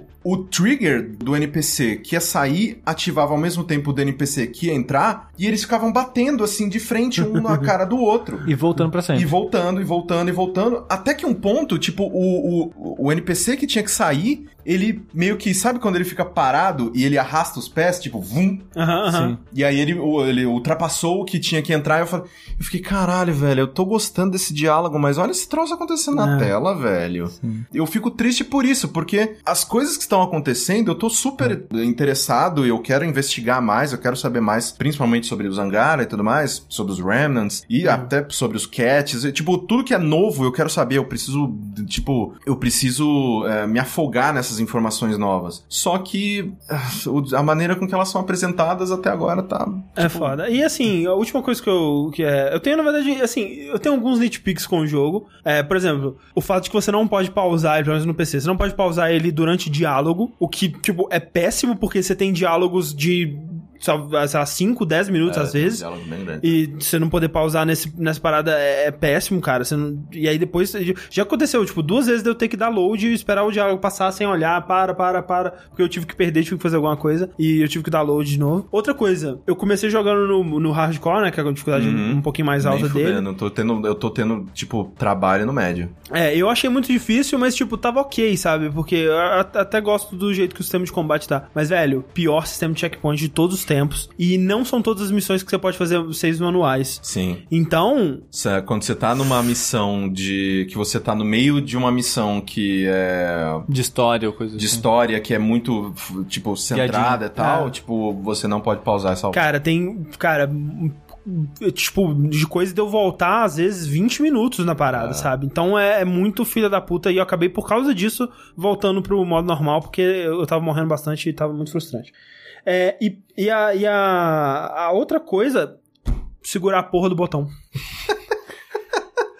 Velho, você vai interagir com a caralho do- de qualquer coisa no mundo, que Segurar seria o você apertar um botão pra interagir, você tem que segurar o botão. E o pior de tudo é que eu tava falando com o Sushi isso. Tipo, no PC é o E, né? É. No controle do, do Xbox que eu tô jogando é o Y. É, ou triângulo no PlayStation. No caso, o triângulo do PlayStation. Ele não faz nada! Nada, é só isso. É um botão de nada! Tipo- Só quando tá no combate, ele é um botão de melee. O que é errado, porque deveria, deveria ser no, no analógico, né? Clicar o analógico. É, e, e no PC, o botão de melee é o F. Então, até aí, no PC já, já Cara, cagou ainda mais. A única coisa que, tipo, no, quando você tá no modo de combate, você está no modo de combate. É, você não pode sabe? interagir com É coisas. diferente. É. Só que vai lá e é um botão que não faz nada. Por que que eu tenho que Velho, segurar? isso me deixa tão puto, cara. Isso me deixa tão puto, velho. Porque eu não sei de onde veio essa porra dessa moda. Por que, que eles acham que isso é legal, cara? Isso é muito merda. Isso é o câncer dos videogames, cara. Odeio, odeio. Cara, que me raiva. Toda vez que eu tenho que segurar, eh, cai um, um décimo minha nota final pro Mass Effect. Porque que é? Eu esqueci o nome do carro. Como que é o nome do carro? É o- mesmo? é o- Nomad. Nomad, Nomad. é isso. É, é muito legal andar de aquele carro, cara. É. É, cara, eu fico puto. Mas assim, de todas as coisas, e uma que eu tô torcendo pra que não seja só uma preguiça ou uma falta de cuidado e que ela eventualmente seja explicada, é que, tipo assim, por exemplo, eu não quero dar spoiler aqui da trilogia clássica, porque eu sei que muita gente agora que saiu novo tá interessado em jogar a trilogia clássica, eu não quero falar Nossa, sobre. senhora, joga a trilogia. Por favor, é uma excelente Meu trilogia. Deus do céu. Mas assim, ao longo da trilogia clássica, fica explicado por que que todas as raças do Senado Galáctico, lá, não sei como é que se chama, Fala Gabor, a mesma língua. não só falam a mesma língua, mas eles acabam que eles evoluíram da mesma forma, Sim. né? Todos eles têm arminhas rifle, né? E de- com designs diferentes, mas arminhas rifle e tudo mais. Eu torço muito pra que tenha uma explicação pra isso nesse, porque senão, velho, é muito pouco imaginativo você ir pra outra galáxia, E cair num planeta Arminha rifle. e aí você encontra um cara que tem uma arminha rifle e ele é um bípede. Tudo bem que a parte do bípede, é, você pode explicar que, tipo assim, ah, pra os humanos acharem um planeta onde eles poderiam habitar, naquele ambiente só poderiam evoluir ou, é, seres que fossem parecidos com Sim, os humanos. porque você vai pra lugares cuja gravidade é, é quase É. que equiparável com a dos nossos planetas nananana. Mas ainda assim é meio preguiça, porque mesmo aqui na Terra a gente tem criaturas de todos os tipos e formatos e, e, sabe? E você encontrar só humanoides, velho, né, no combate pelo menos, é um pouquinho de preguiça e é um pouco imaginativo, sabe? Especialmente quando você for para pensar que é um jogo que ele tá querendo te passar a sensação de que você tá indo pra lugares totalmente desconhecidos, como você nunca viu. Aí tem um soldadinho de riflezinho assim, Sim. cara. É meio triste, sabe? Eu espero que tenha um, uma Eu gosto explicação pelo menos melhor. que as armas dos Angaras, elas funcionam de maneira diferente. Cara, é muito bizarro, porque, tipo, na, pro DST, eu joguei, né, eu corri até a parte dos Angaras e tal, porque, tipo, eu não, beleza, foda-se aqui a parte do Nexus, eu vou pra, pra, pro próximo planeta. Porque eu queria mostrar no DST os dois planetas, né, a diferença deles e tal. E é bizarro, porque eu voltei e tava rejogando antes daquele primeiro save. Primeiro save que eu Sim, tava no, no DST, eu parti de lá e fui pra frente de- novamente. E eu tava ainda em EOS, e um trigger rolou que o Drak começou a falar com a Pib sobre os Angara. Hum. Eu ainda não havia descoberto os Angaras Puta, naquele cara, momento. Que bosta. Eu falei, cara, tanto erro, bobo. Muito erro. Mas é, esse é Mass Effect Andromeda. É, assim, Bom jogo. Ainda, ainda recomendo, eu gosto bastante dele. É, só que, até agora, o pior dos Mass Effects. Olha aí, pior dos três. Tá, Só, só, esse é o quarto mesmo, É o né? quarto. Não tem, não teve nenhum não, não tem, spin-off. tipo, sei lá, é, Judgment. Mass Effect Judgment. É, é. Inclusive na entre... Enfim, deixa eu... Isso pra entrevista no canal vai sair aí, eventualmente. Sim. Encerrando a parte de joguinhos, mas ainda mantendo o assunto de Mass Effect, né? Sim. A gente vai falar um pouquinho mais da, da, da polêmicazinha, da, das É. treta toda em volta né, dos rostinhos dos personagens, né? Sim. Essas caras de capeta que eles têm. Assim que o jogo saiu, né, pra, pro pessoal do EA Access, EA Né? Access. é, um dos caras que tava jogando o jogo teve a brilhante ideia de fazer GIFs é, do que tava acontecendo enquanto ele jogava e eu acho que meio que explodiu. Ele começou a explosão, né? De, de GIFs e piadas e coisas assim. E eu vou tentar colocar no post é, o- o- os tweets dele, do, do- da, da versão editada, porque é muito bom. Assim, é muito engraçado. Sim, muito Tem, bom. tem caralho, parabéns, assim, ó. Muito bom. Lembra aquela vez que no Kaiser Redemption é, as pessoas voavam com pássaros? É, é- são coisas engraçadas nesse nível. Tipo, você acaba de descer a escada, mas o personagem continua andando como se estivesse andando na escada. E, e coisas meio absurdas assim, sabe? Expressões faciais que não fazem muito sentido. Pessoas sem expressões faciais. sim. Olhos de vidro, sabe? Nossa, tipo, esse jogo tem muitos problemas, é que nem a gente já falou de polimento e tal. E uma das dúvidas das pessoas era, ah, o jogo não lançou ainda, né? Isso pode ser corrigido num patch, né? Eles podem ver isso.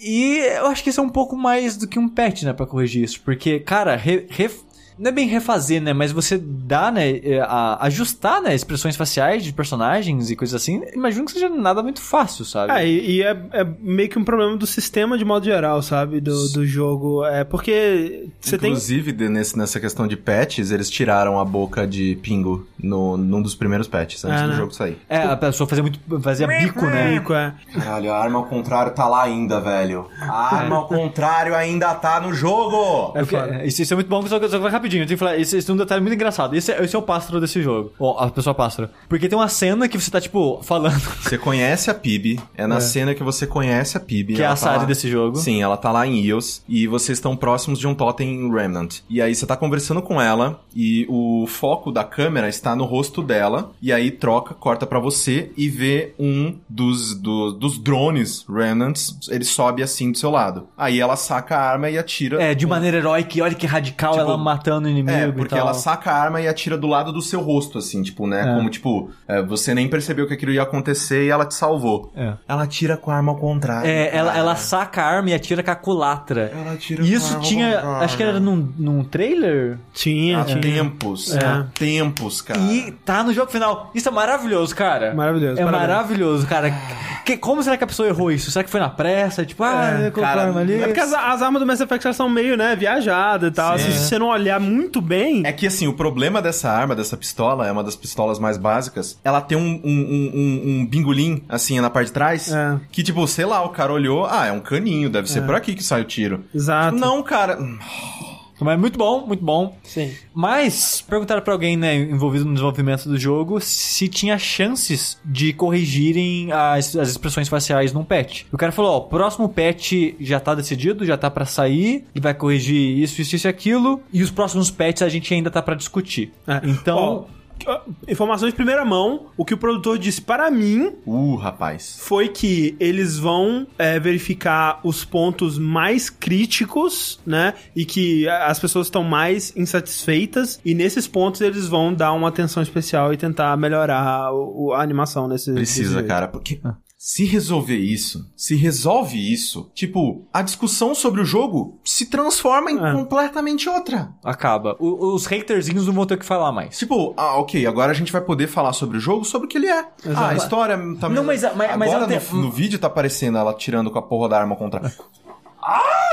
Mas, Corraine, se eles corrigirem expressões faciais, que é algo que eu consigo ver num GIF, como que eu vou falar mal do jogo sem jogar o jogo? É um problema. Não é não? E também tem que ser dito, cara, que eh, no GIF você perde o contexto. Velho, essa mulher me incomoda muito, cara. Eu tô meio que dando em cima dela. Não, cara, pelo amor de Deus. Eu- Enfim, não. Ela é- parece a mulher dos O cavernas. soco que não para. Caralho, velho. É, o, no GIF você meio que perde o contexto do jogo, né? E dentro do jogo incomoda menos, porque você acaba meio que se imergindo naquele mundo de todo mundo tem péssimas Sim. expressões faciais e você acaba ficando meio que. É meio que Skyrim, sabe? Você É. fala, cara, a história tá tão legal, os diálogos tão, tão maneiros, foda-se esse cara andando de ponta cabeça. Exato. Mas continua isso. É, então, eu achei muito meio que sensacionalista da parte da Polygon a, a matéria que ela cita isso, porque ela fala: possivelmente os rostos serão corrigidos em futuros patches. O cara nunca falou isso. Ah. Ele só falou: ah, o, o próximo patch vai ser isso, e a gente ainda vai discutir os próximos. E a Polygon, eles vão arrumar os, os patches, É. eles vão arrumar o Rose Patch. A Polygon tu manda muito bem recentemente, inclusive. Parabéns, Caralho. Polygon. Puta merda. vai ter cara. outras coisas da Polygon aqui na cidade. Saudades, quando era bom. Mas teve outras polêmicas, né, com os rostos, né, Corraine? Além de, né, de- tem os problemas do, do- dos humanos que não consegue. É, os- as pessoas, né, que começaram a falar sobre, né, ah, é, é o é a BioWare querendo ser Social Justice Warrior, sei lá o que das quantas. E pior ainda foi o que aconteceu com uma Ex-funcionário uma da EA. ex-funcionária da EA que aparentemente ela ainda tava na descrição na bio do Twitter dela, ela tava se autodescrevendo como é, lead animator, né, a, a animadora do, do jogo, né, a diretora de animação do jogo. E a internet, cara, um, um site desses aí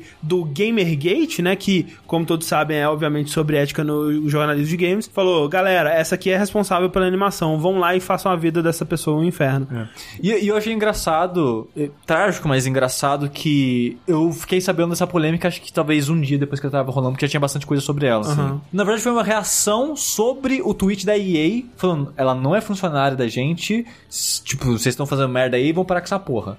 É. É, não falou com essas palavras, mas meio que falando E, mesmo e mesmo que fosse funcionária, cara, como Exato. que você acha que numa equipe de 100 pessoas, mais de ela 100 ia decidir pessoas... tudo isso. É, ela é a única responsável agora E- por essa e- mas, porra. mas o negócio era que, tipo, a, a EA tweetou isso, e o cara que fez o- a matéria foi responder o tweet da EA, falando, ah, então explica isso. Aí, tipo, colocou foto do perfil dela que ela falava que era funcionário. Uhum. Aí, tipo, aí chegou um cara, tipo, conversando com ele numa boa, com esse maluco, e o, ma- e o maluco do Gamergate, tipo, sempre putaço, meio que, meio que parecia estressado, sabe? Que é difícil ver tom né, no Twitter, esse mas ele parecia é- estressado. É, esse povo é 100% Ah, é- pistola. Aí chegou um ponto que ele falou: alguém aqui tá mentindo, ou ela ou a EA. E se ela realmente não é funcionária da EA, ela merece uma punição por estar mentindo. O cara falou: não, cara, quem, quem, quem merece punição por, por Quem falar é isso, você? sabe? Quem, é, quem É. é você pra querer punir alguém?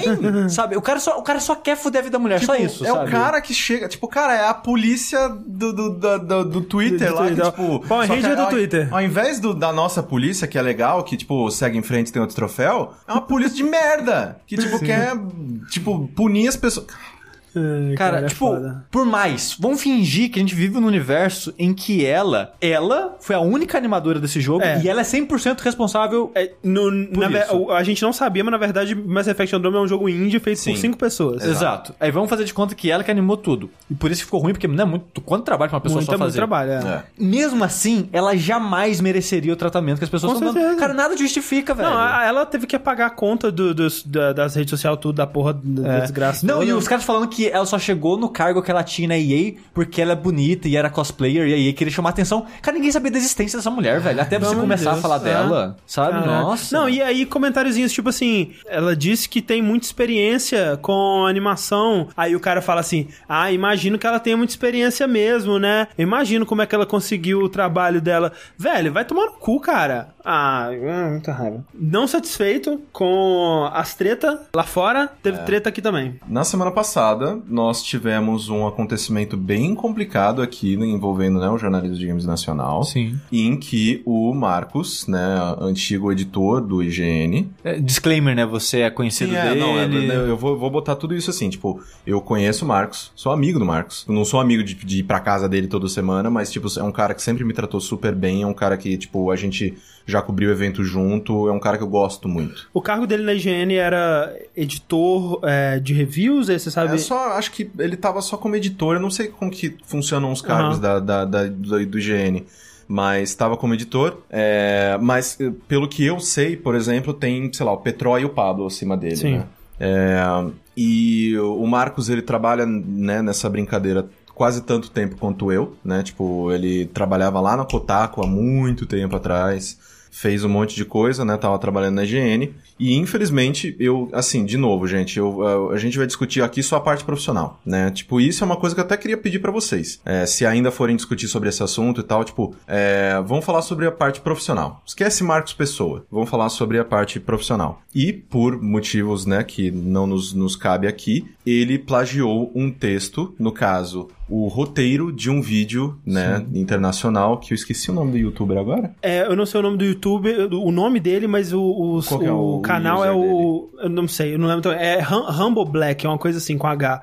E o canal dele é Writing on Games, que é, que é um, um canal que é inclusive é apoiado pelo Patreon e tudo mais. Sim. Sim. Ele pegou o roteiro, né, desse texto, né, porque no vídeo ele, ele tá falando, né, sobre essas coisas. Ele pegou o que o, o youtuber ele fez no, no Uhum. vídeo, transformou em texto, traduziu e publicou como se fosse uma peça dele. É, é bizarro, cara. O, o- os- alguns aspectos muito bizarros desse, desse caso, porque assim, eu não conheci o canal, inclusive, de todas as pessoas afetadas por esse caso, a, a que mais saiu bem sobre isso foi o próprio dono do canal, porque Sim. ele recebeu uma visibilidade maior, o Patreon dele mesmo deu um, deu um boost por conta disso. E o cara faz um trabalho ótimo. Faz um trabalho Então, ótimo. O vídeo Então, dele é bom. sim, é, ele teve uma boa visibilidade visibilidade. Parabéns pro cara. Agora, o que é estranho nesse caso é que, assim, quando isso aconteceu, foi assim. Foi da madrugada da segunda pra terça, se eu não me engano. Porque eu acordei com a mensagem de vocês Sim, que a no tava Telegram. discutindo na madrugada. É, e aí eu acordei lendo isso, eu, caralho, que bizarro, eu nem tinha entendido muito bem o que tinha acontecido, e aí depois eu fui pesquisar e vi, entendi o que aconteceu. Por- nesse momento, ninguém ainda nem tinha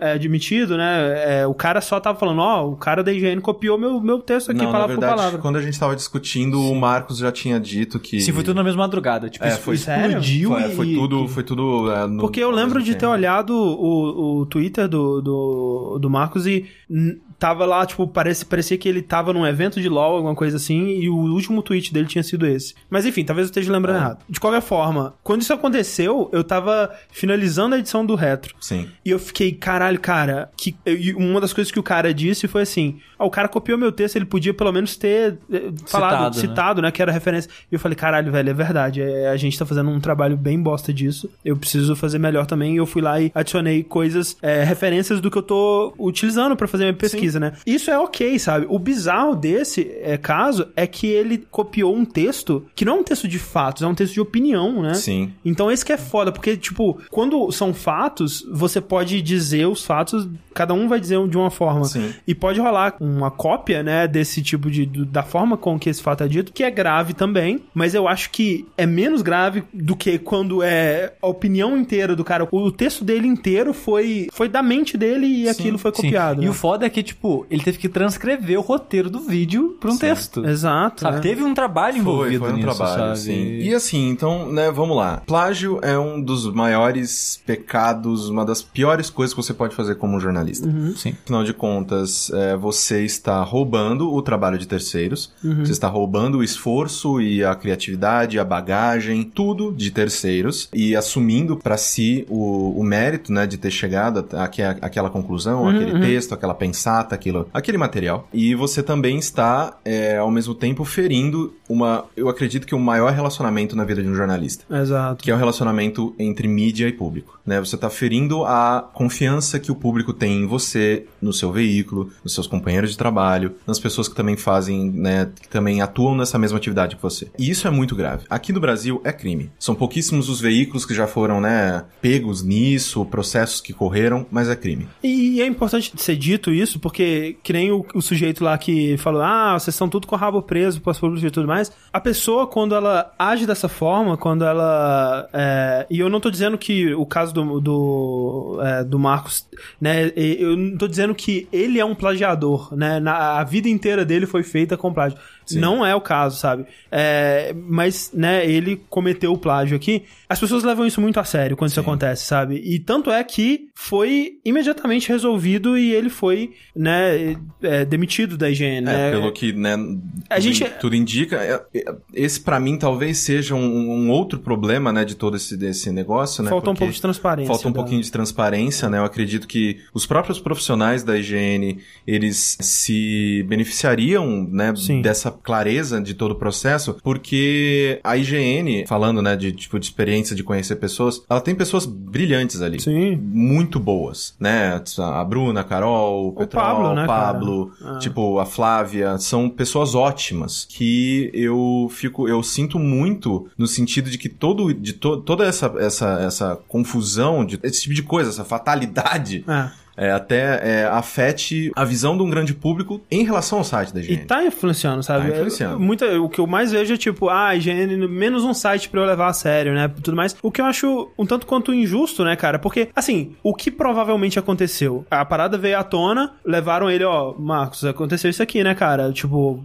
que, porra, que merda que você fez, cara. E Aí tinham duas consequências. Ele entregava a carta de demissão Sim. ou ele era demitido. Sim. Né? Ele entregou a carta de demissão pra sair com mais graça, né? Com, com men- menos por baixo, en- entre aspas, da situação. Eu acho que é a forma mais correta de você sair da Não, situação, a- meio que a- a- assumir o erro e tudo a mais, partir né? do momento em que a- a- o, a- o fato ele, ele está à tona e cara tem que assumir a bomba porque afinal de contas você plágio é um troço que não é desculpa foi mal é um troço premeditado é um troço que Exato. você- principalmente nesse caso houve um trabalho Exato. então assim a partir Ele, do ele momento teve horas pra pensar, caralho, o que, que eu tô fazendo isso? né? ele assumiu um- uma responsabilidade e quando a bomba explodiu, e explodiu, ele foi e falou, olha, vou entregar minha carta de demissão, peço desculpas, estou muito enver- envergonhado e nananã. E tipo, eh, eh, assim, eu, eu- não tenho nem ideia, eu não, não posso nem comentar sobre o que eu acho, né, tipo, dele pedindo desculpa ou pedindo demissão, tipo, porque, cara, na minha, na minha cabeça, tipo, eu tô trabalhando nessa porra há quase 10 anos. Não, não, não me passa pela cabeça, tipo, a ideia de plagiar alguém e que situações me empurrariam a isso. É. Sabe, de, às vezes eu tô com, com um prazo louco e eu me vejo obrigado. Cara, eu já tive prazos insanos em que eu virei três dias e passei mal, mal pra caralho.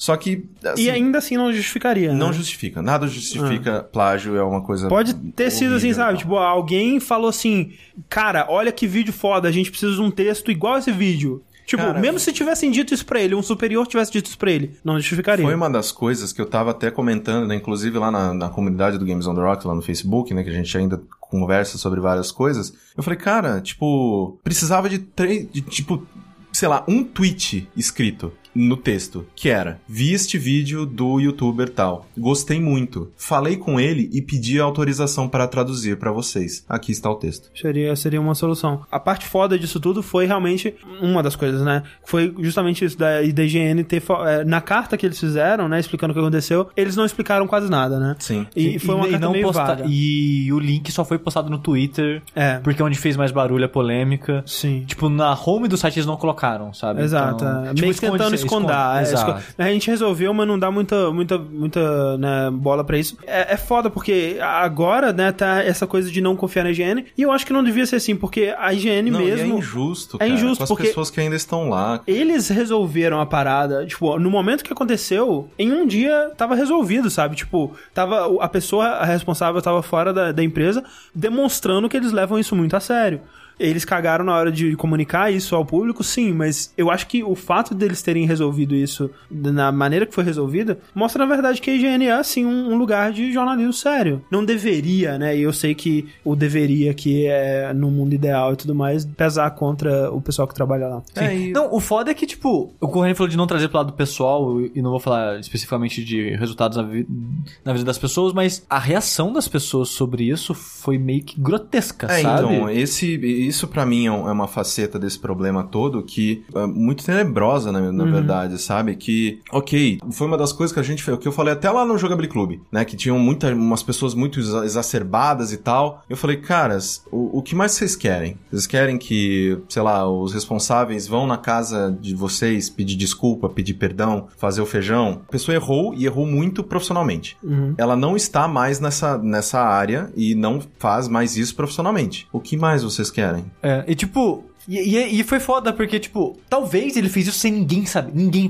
Pode ser que ninguém sabia, pode ser que alguém sabia. E as pessoas caíram em cima, tipo, da higiene inteira, indo, tipo, em perfil, em coisas da rede social das outras pessoas que trabalham lá. Cobrando posições. É, e- tretando, e xingando, e como se todo mundo fizesse parte de uma grande conspiração, que todo mundo sabe que todo mundo, né? Uma grande conspiração. Lógico, gente. E, e, cara, eu teve vi- visto do nosso público que o André demonstrou preocupação pelo Marcos, que, tipo, cara, que situação que ele deve estar, né? Tipo, milhares de pessoas em cima dele, criticando ele, não sei o que lá. Deve ser uma situação difícil. Aí uma pessoa no Twitter falou, tipo, cara, como assim você se preocupa com uma pessoa dessa? Você deve ser muito bom.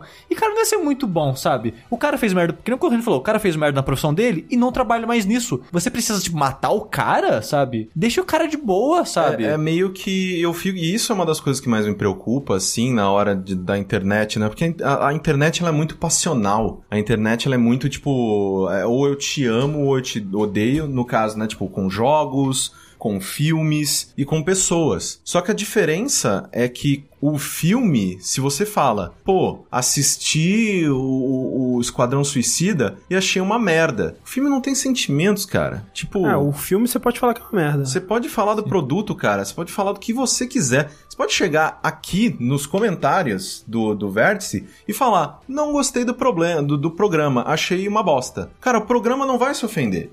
Só que por trás dessas coisas há pessoas. E essas pessoas se ofendem, se entristecem, se machucam. Então, é meio que a gente tenta pedir civilidade. A gente tem que implorar civilidade de vez em quando. Que, tipo, assim, meio que chegou um momento em que, né, eu, eu, eu vi lá, o Marcos, ele tava, né, sendo tão atacado que qualquer pessoa que falava sobre o assunto, ele bloqueava. Porque ele tava tentando se blindar, né? Afinal de contas, cara, que mais vocês querem de mim? E aí começou a piada de que o cara tava bloqueando. Tipo, e aí eu fui ver algumas, algumas das respostas que ele recebeu. E, cara, se eu recebo isso, eu tento achar o endereço da pessoa porque eu vou lá bater nela. cara, que- quem é você pra me tratar dessa maneira? Tipo, é, é bizarro, velho. É, ah, ninguém aqui, deixando claro que né, as pessoas às vezes têm problema de interpretação, ninguém aqui tá defendendo o que ele fez. Não, de maneira, de maneira Não, e- nenhuma. E, eu fico muito triste que o Sushi tenha que falar isso, mas ele, é, né, É. eu acho que é importante mesmo. Sim. Tendo em vista alguns dos últimos É, comentários que a gente ninguém teve. aqui acha isso certo. Eu acho que todo mundo aqui repudia ao extremo certeza. isso.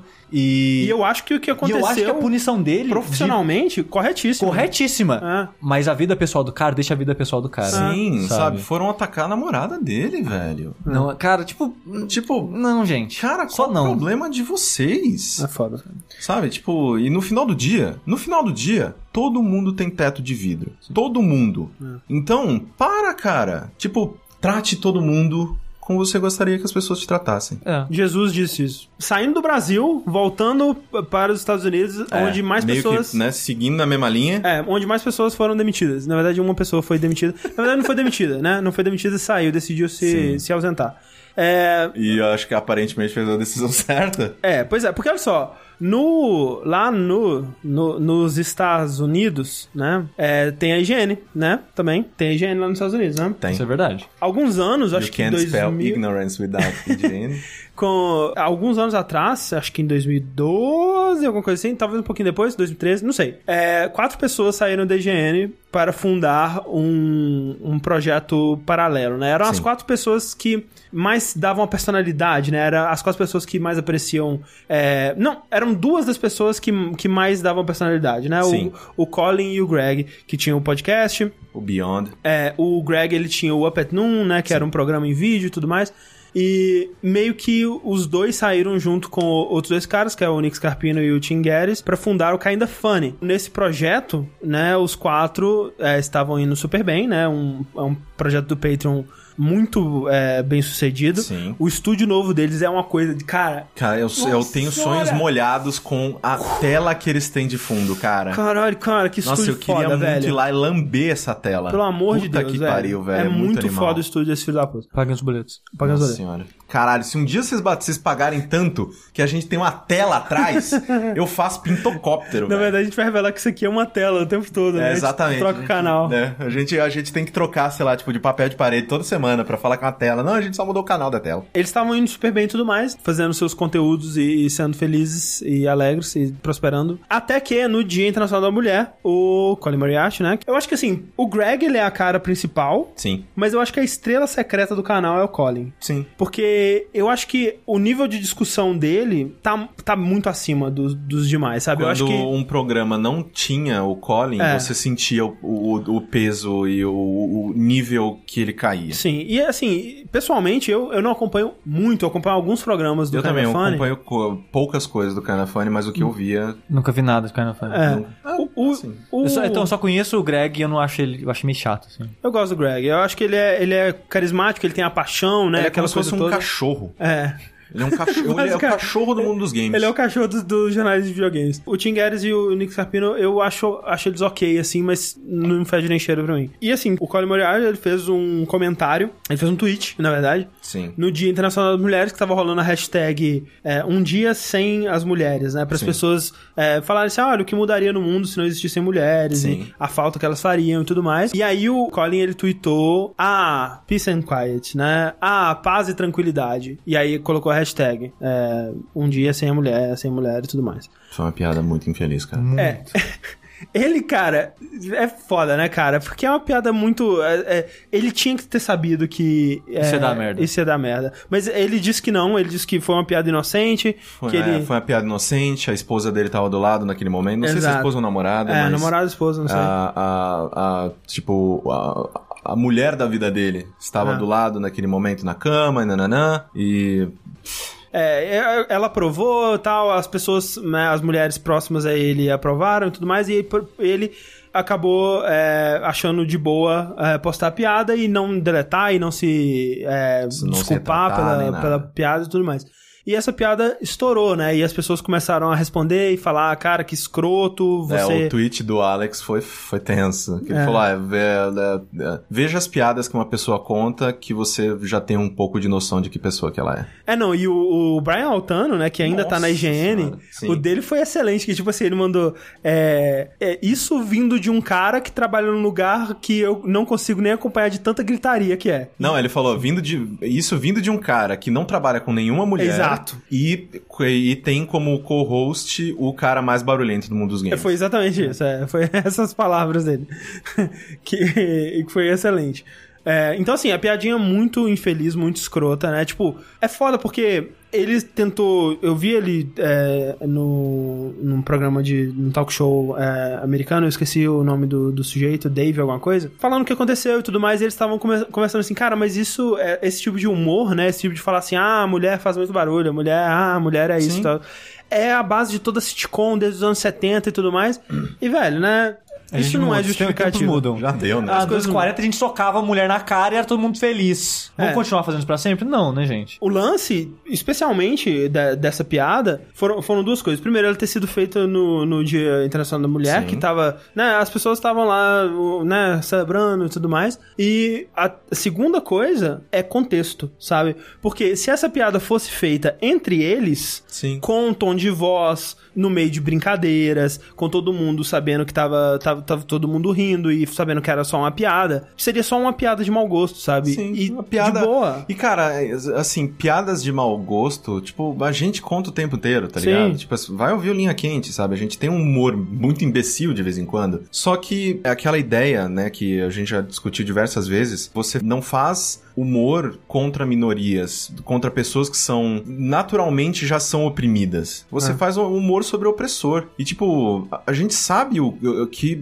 sociedade machista que a gente vive. A gente sabe de feminicídio, a gente sabe de tipo de agressão, sabe, de estupro, todas essas coisas. Se vocês quiserem, tem um trilhão de números pra jogar na sua cara, vocês tinham bosta. Mas, é, tipo, e principalmente no Dia Internacional da Mulher, cara, que é um dia que existe não pra falar, porra, mulher é foda, mulher é animal. É um dia pra conscientização, pra tipo, cara, a gente se fode, vamos tentar equilibrar as coisas. Ah, ó, por que não tem o Dia Internacional do Homem? Primeiro, tem. Segundo, a gente não comemora porque a gente não precisa. Que voz, que tipo de dificuldade que você tem só por ter nascido homem? Nenhuma! Fica muito claro por que, que o tweet ele é uma, né, é, é de mau gosto. Só que assim, isso também é questão de opinião de cada um, né? Sim. No caso do Colin, ele não achou que foi de mau gosto, ele não se desculpou. E cara, também tudo bem, sabe? Tipo, ele pode Deixa ser. só, assim, o David tá falando, ah, que a gente faz piada sobre daltonismo. Tipo, eu não vejo daltônico morrendo, tipo, por ser daltônico. Eu não vejo pessoas daltônicas, tipo, sendo rejeitadas na sociedade. Não, daltônicos não são reprimidos. Porque, se, tipo, é, é uma, é uma, uma, tipo, uma situação em que as pessoas não olham, sei lá, tipo, um daltônico não recebe menos. É, e, e mais, mais que isso, eu não faria uma piada com um daltônico que eu nunca, nunca não Sim, a tenho gente nenhuma faz piada com intimidade. É, e eu não, eu não postaria, ah, que daltônicos que idiotas no Twitter daria entre no dia dos daltônicos, por Sim. exemplo, né? Essa seria uma comparação mais apta. Mas enfim. É, o lance é que, tipo, ele fez a piada, né? E na verdade o que explodiu essa parada foi o que aconteceu depois, né? Porque as pessoas ficaram putas e tal, e poderia ter acontecido assim: ó, ele fez a piada, ele se desculpou ou não da piada, tanto faz, né? É, se ele acha que não é. é, se, ele, se ele acha que não era de se pedir desculpa, tudo bem. Pessoas que discordam dele e que isso é um ponto forte o suficiente pra pararem de acompanhar o Colin, o trabalho dele, parariam de acompanhar. Eu, por exemplo, não pararia, porque eu acho que ele é um jornalista foda, eu acho que ele é um cara com ideias muito fodas. Sim, eu gosto Ele é uma muito. voz O- o- muito importante, eu o acho. profissional Colin, na É. verdade, tipo, não tem na- nada a ver com a pessoa Colin. O profissional é um cara É absurdo. estupendo. É uma cara. das melhores pessoas que trabalham hoje com jogos, sabe? Que trabalhavam, né? Porque ele é, saiu e provavelmente não vai voltar a, a trabalhar com jogos Sim. é, nem tão cedo aí. Qual que é o canal dele agora? Qual que é o projeto dele? Então, eu, eu não sei se ele anunciou ainda. Anunciou. Anunciou? Não, Fa- anunciou não. e o, o Patreon tá maior do que o do Kylo Ah, é? Sim, O, o Patreon dele tá com 30 mil. o do 35. Ca- 35 e do cara da frente tá tipo 26 mil. Eu não tinha visto isso. O Colin, ele anunciou, na, se não me engano, no início da semana, o Colin La- Last Stand, se não me engano, que é um canal novo dele no YouTube. Ele vai falar de jogos ou só de que ele política? vai falar sobre história Ah, política. é, porque o Colin, ele, pra quem não sabe, ele tava começando a fazer faculdade de história quando ele foi chamado pra estagiar na IGN e tudo mais. Então, eu acho que é o que ele mais curte mesmo. Mais uma vez, né, é o lance do John Tron, né, cara, que tipo, John Tron, velho, Uh, rapaz. Faz merda. E assim, de novo, porque muita gente disse: Ah, vocês falam que ele faz merda, mas eu não acho que ele faz merda. É óbvio, gente, a gente tá falando que, a gente que ele faz merda na nossa opinião, tá? Você pode concordar com o que ele tá dizendo. Isso não faz de você automaticamente ah, o, o- o- o Hitler, né? Hitler, pra, pra usar os termos que as Pra pessoas usar estão os termos que as pessoas usam.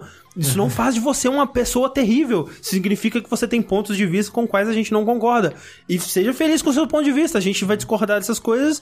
E, sabe, se você não estiver ativamente contribuindo para é, a- o fudimento de pessoas que estão sofrendo aí, para, ótimo, continue com seus pontos de vista. Mas o, o lance do, do John Tron é faz merda, faz merda, faz merda. Se ele lançar um, um novo vídeo super bem produzido, super legal, eu vou ver, cara, porque ele é muito bom no que ele faz, cara. É, eu já tô com o John Tron, ele já passou num limite que eu não, eu não vejo mais nada do trabalho. Pois é, pra mim é- eu consigo separar ainda. É, é sabe? porque eu acho que o, o- a, difer- a diferença entre os dois, assim, que um John Tron acho que é mais extremo, pelo Sim, menos. sem dúvida. A maneira que ele falou isso é mais extrema. Com certeza. Tipo, o Colin, E- e ele, quando- é, ele, ele- ele é infeliz em diversos momentos, não Aham. foi só essa piada. Ele é um cara conservador e, tipo, ele tem comentário, tipo... Ele é um cara conservador que ele fala que ele não é machista, ele não é racista e ele não é, tipo, preconceituoso, mas de vez em quando, né? Sai Aflora aquele ali. pouquinho. Mas o negócio é que ele viu a treta aquecer o, o, o ambiente de trabalho dele com os cofundadores né, do Kinda Funny. Deu um rebuliço ali e falou, beleza, eu vou sair então. Porque é, na- assim que ele saiu, havia especulações que ele saiu por causa da piada. Depois ele falou, né, foi por causa da piada que os, os humores lá ficaram meio foda. Eu achei melhor, né, me afastar É, e foi- separar do site. E parece que eles já tinham alguns des- desentendimentos há algum tempo atrás. É, ele- é, a, a ideia que passa é que eles já estavam seguindo pra caminhos diferentes, né? E isso é muito claro, Tanto sabe? que você vê, né, o, o Colin fazendo Colin Was Right lá, É. que é a série de vídeos dele. Que inclusive tem uma, uma- uma- um papo dele com o Jason do, da, da Kotaku, que, cara, é maravilhoso. É muito bom. Cara, é tipo, o quê? Uma hora e. Talvez. Tipo, é, é- cara, é muito bom, cara. É muito bom. É. Então, por isso que eu, eu, eu fico triste pelo Colin não trabalhar mais com jogos. Fico triste também, né? Pelo, Ah. por- às vezes pelo, por ele ter, né? Tipo, comentários e ideias tão díspares da minha. Mas eu ainda reconheço ele como um profissional incrível. O John. O meu problema é que ele já passou do nível de que, tipo, eu faço vista grossa pras coisas suas que eu não gosto, porque sua parte profissional é incrível. Já foi! Não, já, é- cara, Assim, o- eu acho que o negócio do Uou! Eu acho que o negócio de John Tron é que ele perseguiu o assunto, sabe? É. Ele, Tipo, tá, ele, ele- tá ele- constantemente tentando justificar. Exato, mas ele, ele não pede desculpa. É. Tem um detalhe também, ele não pede desculpa pelo que ele é. Eu também não sei se ele precisava Não fazer precisa. isso, Se ele não acha que ele tá errado, não precisa. É, mas ele tá constantemente batendo nesse assunto de novo. E ele fala: Não, agora vai ser a última vez que eu vou falar sobre isso, nunca mais vou falar sobre política, nada do meu canal, videogames. Aí, próximo vídeo, de novo, ele falando essas porra e voltando a polêmica e tudo. É. E eu, eu acho E que. eu acho que ele ficar martelando isso vai, tipo, me cozinhando, sabe? Fazendo aquele caldinho gostoso, assim, É. sabe? Das pessoas só criando mais ódio com ele, sabe? Então, tipo, né? É. eu acho que se chegou num ponto que não correndo, para de seguir. É, se, vida, é, exato. Se incomoda, para de seguir. Pra mim, ainda, tipo, eu, eu consigo separar o John Tron engraçadão, super criativo, escritor, produtor de vídeos e tal, do cara que tá falando sobre política aqui e tudo mais. Eu e- não consigo separar um cara que, tipo, que tem uma. que tem, tipo, uma des- descendência iraniana e agora fala que a miscigenação tá ferindo a cultura branca. É. Tipo, o, o teu pai é iraniano! Ele é. Mas o, o lance do Colin, que no fim das contas é o melhor pra todo mundo, o que aconteceu agora, porque o Colin, ele já tava de saco cheio de. é, né, ele queria trazer mais discussões de política pro Kinda Funny, e o- os outros três caras, assim, né, não querem, vamos manter né, só videogame puro, simples tudo mais. E eu, eu achava isso a parada interessante do Kinda Funny, sabe? É, o fato de que eles não falavam só sobre videogames, eles falavam sobre o impacto dos videogames na vida das pessoas e na política e tudo mais. Eu acho isso foda, eu acho que é, isso é algo que eu queria até fazer mais. Eu, eu não sou inteligente o suficiente pra fazer mais, eu acho. Mas eu gostava do, do que o, o que o Colin fazia com o Kinda Funny. Mas era aquela coisa, você via que o Kinda Funny tava segurando ele pra trás, Sim. sabe? Ele era mais do que aquilo já. E ele, né, agora com esse novo projeto dele, que eu não sabia que tinha lançado E, o tá- Patreon. e, e aparentemente, tipo, é o que ele precisava e vai dar certo, sabe? É. Então, tipo, assim, deixando as coisas muito claras, assim, não é porque eu não sou conservador que eu abomino todas as pessoas que são conservadoras. Elimine todos os É, conservadores do nossa, mundo. não, cara, tipo, eu, eu- eu- meio que, tipo, antes de, de, de pensar, né, tipo, ah, liberal, conservador, o que, que eu acho legal, ah, direitos dos gays, nananã. Tipo, cada, cada parte dessa, dessa gangorra tem prioridades diferentes. Enquanto, sei lá, os conservadores estão lá, família, família, família, família, família, família. A parte dos liberais tá lá, tipo, deixa todo mundo de boa. Vamos ficar de boa, todo, todo mundo, Todo- de, de boa. Contanto que você não esteja prejudicando ninguém, viva como você quiser, da forma que te faz feliz. No final das contas, ambas as partes estão querendo a mesma coisa. Que é, tipo, estabilidade e respeito para, o- para as pessoas que eles amam. E Sim. para o meio que ele convive. E da forma que eles acreditam que é Exato. correto. Então, no final, do, assim, no final do dia, são pessoas pedindo coisas diferentes, de maneiras diferentes, mas meio que com o mesmo objetivo. Mas, no final do dia, não é que eu acho que, tipo, pessoas conservadoras são má, más pessoas. De maneira nenhuma. Por isso que... Tem eu- alguns que são, e assim como tem alguns de. Tem né? algumas pessoas, né, eh, liberais e tal, que são péssimas também. Então, é, esse tipo de coisa não, não, não define uma- o, se eu gosto ou desgosto de uma pessoa. Tanto que, no caso do Colin, eu discordo com ele, mas eu ainda Exato. gosto do profissional e eu, eu acho que foi uma piada muito infeliz. é, tipo, eu não gostei nada dela Eu também não. mas eu ainda o respeito muito como profissional. Porque ele foi um imbecil de vez em quando. No caso do John, já é uma coisa tão. É que foi concentrado, sabe? Se ele tivesse dito isso, isso aos pouquinhos ao longo da carreira, talvez. Foi o que eu falei, que ele martelou na porra do assunto. É. Eu, eu, eu, eu acho que teve umas três vezes que veio à tona essa porra. É, É, o, ah, quem, quem disse ali?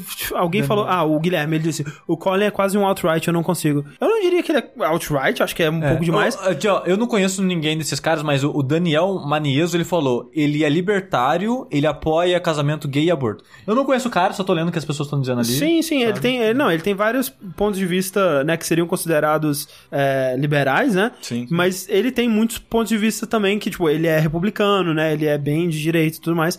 Mas isso não importa, sabe? Tipo, é, eu ah, vejo, via, né, os vídeos dele no Kinda Funny, geralmente discordava de muita coisa que ele dizia, mas é um cara brilhante, sabe? É um cara que você quer ouvir o que ele tem a dizer, mesmo que você vai discordar. E eu acho que ele vai E fazer é bom, falta é nos jogos. E né? é bom se cercar de pessoas que você discorda também. Sim, não sim. vivemos, não, por favor, que a gente não viva em uma bolha. Porque a bolha nos emburrece, a bolha nos, nos, nos deixa mais pobres culturalmente. É uma coisa que é bizarro, mas, tipo, editar o Mamilos toda semana, pra mim, é um troço que eu falo, caralho, velho, tipo, eu não tinha esse ponto de vista. Então eu acho que quando você se cerca de pessoas que pensam muito diferente de Ah. você, mas que entendem e respeitam e conseguem discutir isso contigo de uma maneira que ambos os lados cresçam, por mais que ainda continuem no Discu- final. uma discussão civil, né? É. Tipo, é incrível, cara. Então, Inclusive, Mamilos em recomendação aí, é, porque pra esse tipo de, de- esse tipo de discussão, né, esse tipo de é, evitar estar numa bolha é uma boa pedida. Tem pontos de vista diferentes. É, não faz sentido, sabe o quê? O recall do Nier Automata. Lembrei que duas horas e meia já É. de programa. As duas últimas vão rapidinho. Possivelmente a última treta do programa de hoje. Nossa senhora, hoje foi, hoje foi, hoje. O Nier Automata, Corraine, no Brasil teve uma- um, um probleminha, um pequeno problema, bizarro pra caralho, que tipo, como assim isso aconteceu? Acho que ninguém sabe como... Ah, Eita porra. Que a versão em disco, e só a versão em disco do jogo, impressa no Brasil, né, a versão brasileira, ela não atualizava. É. E eu, e eu, eu, não- eu, na verdade, não perguntei pras pessoas qual, qual era a consequência disso. Elas não conseguiam jogar o jogo, porque dá pra jogar sem atualizar. Aham. Então eu não sei necessariamente o quão grave era, porque eu via pessoas falando que não tava jogando por causa disso. Não sei se ela não queria jogar sem atualizar, eu não não sei. Ou talvez não permitia jogar at all. Mas de qualquer forma, o disco brasileiro tinha esse problema e, tipo, ninguém conseguia explicar. O público, né, foi reclamar, tipo, com a Square. A Square jogava pra Sony. É, porque... E a Sony jogava quem- pra Square. Provavelmente quem prensa esses jogos aqui no Brasil é a própria Sony. Sim, Ou quem- até a Microsoft. Quem fez a impressão foi a Sony. E depois de muita treta, né? Levou acho que umas duas, três semanas. E Ali, ó. O que o estranho ele falou, final e precisa de online, senão fica muito difícil. Só falta atualizar o jogo pra, pra zerar. Ah, o final. Eu, eu não vou falar do final. Tá, tá, tá, ok, Mas eu ok. sei o que acontece. esse final. Esse final é mó legal. Parecia Olha mó só, legal. Eu, eu, eu juro que eu tô terminando já a parada, gente, o texto do veredito. Foi no, no, no do Waypoint Radio. Foi Mas o final do. Não a conclusão da história. Eu acho que foi no Mas Waypoint Radio. a maneira que a história acaba, o, o que você faz pra história acabar é tão impactante e bem feito que eu acho que é um dos melhores jogos de qualquer jogo que eu já joguei e eu quase chorei nessa porra. É, então, muito bom, velho. Isso é foda, porque, tipo, o sushi, é, no vértice passado, quando Sim. você falou de Nier Automata, Sim. você falou assim, ah, é legal, né? Mas, assim, se você gosta de Nier, talvez você goste, se não, talvez não é bom você jogar, né? Mas é legal, é legal o jogo, né? É tipo, é, o É negócio é que a história dele é boa, a jogabilidade é ok. É isso. É, e aí eu falei, ah, então não deve jogar, né? E aí todo mundo, cara, Nier Automata, vai, cara, Nossa no final desse ano vai ser, cara, o jogo vai entrar pra história, É, esse jogo. O Patrick, ele tá louco, velho. Ele tá tipo, não, porque no final desse ano, tipo, vai estar todo mundo falando de Nier Automata e eu, eu preciso falar pra todo mundo, grite na cara de pessoas, jogue Nier Automata. E, e aí o Sushi escrevendo a porra do roteiro, que até onde eu sei tem já 797 páginas. Silmarillion. Silmarillion. até- Porque pra falar desse jogo, ele tá pesquisando é, fonte primária do, do Yoko Taro falando as coisas que ele fala. Eu tô assim, é, ok. Tá aprendendo quero- japonês pra Tá poder ler as japonês. entrevistas no original Tá, e aí sim isso, fazer isso, o roteiro. Exatamente. Mas isso eu tô fazendo uma questão porque tem muita coisa que eu coloquei lá que eu ouvi em algum lugar e caso a parada de fonte, eu tô fazendo Olha aí. questão de rastrear de onde saiu essas informações. Tem Muito bom. tretas Então, que vêm para o bem. Exatamente. Mas Nier, Automata no Brasil, né, tem esse problema bizarro e durante algumas semanas as pessoas ficaram num limbo de, cara, o que que eu faço? Pra quem eu reclamo? Um empurra pro outro, o que que eu faço? E, e, na verdade essa notícia, ela já passou, né, já teve uma conclusão e eu tô fazendo mais um serviço público aqui Sim. em dizer pras pessoas que, caso você tenha tido esse problema e ainda não achou a solução, já existe uma solução. A Sony, que ela é responsável pela a, a prensa né, do jogo no Brasil, ela já fez o recall das cópias físicas em mercados normais, né? Em mercado cinza não vai ter recall porque é mercado cinza. Então, se você não comprou ainda, espera um pouquinho que daqui a pouco já vai chegar as cópias normais ou compra digital. Se você já comprou Novo lote, né? Exato. Se você já comprou e tá com esse problema, você tem que entrar em contato com a Sony, o que vai ser um trabalho, vai ser chato, mas você consegue outro jogo de graça. Provavelmente vai ter que pagar frete, mas você consegue outro jogo. Você tem que entrar em contato com Fale Conosco, tudo junto, arroba sonydadc.com. Olha aí. Eu vou colocar o link, essas coisas, né? Vou colocar a matéria do Overloader no post, que lá Obrigado, eles explicam Overloader. certinho o que faz. Um, um beijo. Então, se você teve esse problema, dá uma lidinha nesse texto que você vai saber o que fazer e tudo mais e vai conseguir esse belo jogo pra você jogar. E joga em Nier. Joga em Nier. Joga Nier no PS4. Em todos os finais, porque assim, já, já que a gente tá aqui, Aham. Ei lá, é. o jogo só acaba mesmo, gente, quando você faz o final A, B, C, D e E, que são os cinco finais principais. Sim. Teve gente no Twitter que falou assim: putz, o final, eu fiz o final A e parei de jogar. Vale a pena voltar? Gente, você jogou tipo a introdução do jogo, pelo amor de Deus, volta a jogar isso aí. Sabe? Então, né, joga tudo. Falaram ali no chat que nem frete você paga, então fechou, gente. Fechou. Fechou. Alegria. Rolou um evento do Sonic. Qual? Há muito tempo atrás ou agora? Ou muito tempo atrás, aquele Sim, que teve a aquele de festa do Sonic, é. Puta Foi que anunciado o Sonic Mania, que, assim, sem querer participar do ciclo do Sonic, mas já participando. É. Parece que tá maneiro, Parece que tá maneiro. Né? Assim, é, voltando ao discurso de sempre meu, eu não acho Sonic grande coisa, mas eu gosto muito, muito de Sonic Generations. Principalmente É bom, é bom. da parte 3D. É bom Sim. também. E esse jogo tá me lembrando muito a parte boa do Sonic Generation 3D. O, o, peraí, o Mania, você fala. Não, não, ah, tá. o ah, Force. tá, ok. Não, peraí, eu tô falando do Mania. Ah, tá, Calma. ok, desculpa. O Sonic Mania, que é o Sonic 2D, né? Feito lá, pixel art bonitinho. Pelo, pelo cara que fazia o- os, É, os, os portes os portes e tal, Sony velho. CD, Parece que tá blá, muito maneiro, parece que tá muito bem feitinho, muito bonito, com músicas legais. Músicas e, muito boas. Porra, tá. Sabe, você viu o pôsterzinho que eles fizeram? Bom, com bom. estilo pôster do, do Sonic anos 90. Bom mesmo. Nostalgia na sua cara. E aí, junto disso, eles anunciaram o Project Sonic 2017. Sim. Né? Que era um novo Sonic 3D. Aí apareceu lá o Sonic na cidade destruída, Robotnik, os robôs gigantes invadindo a cidade e tudo mais. E, porra, o novo Sonic 3D, né, cara? É a nova oportunidade da SEGA. Da, da, é, da SEGA. A nova oportunidade da SEGA de, enfim... Falhar de novo. O ciclo do Sonic existe, cara. É impressionante que o ciclo do Sonic existe. Não, mas- mas isso já foi comprovado empiricamente há 10 anos atrás. Gente, Mas cara, eu- eu não, achei não que eu fosse precisa- imune. Não precisa de. Cara. Eu nem gosto do Sonic. Por que, que eu caio no ciclo do Sonic, cara? Socorro! Tá aqui. Esse aqui é o. É o paciente zero? Que é? sincero, é. Tá aqui. Cara, Sonic Mania, ó, Sonic do- 2017, parecia, pare- eu tipo falei, cara, pode ser, olha só, Sonic pós-apocalipse, Sonic normal, Sonic, barru... Sonic bar- ba- barrigudinho. um novo Generations, só que agora com, né, uma, um- uma super história Pera, do que, que você tá falando agora? do Sonic 2017. É, Sonic Force. Ah, tá. Ele, ele vai. ele- ah, aquele, aquele cara, tipo, É, Generation Force. sim. Ah, Ah, e, e ele vai ter os dois Sonic de novo. Vai ter os dois Porra, Sonic. melhor Sonic de novo. Então, é porque, eu- então, eu, eu não duvido que ele vai ser bom. Até o final desse programa eu tô falando isso também, cara. Isso pelo ar. É que o Sushi gosta do Sonic Generation, eu não gosto tanto assim. O pelo da Ellie tá azul. O Sonic Generation é ok. Mas olha só, eu achei que seria a oportunidade deles refazerem o Sonic, repensarem o Sonic. Fazer uma outra coisa com o Sonic. Porque a- aquela outra coisa que eles estavam fazendo desde o Sonic Adventure não tava dando muito certo. Hum.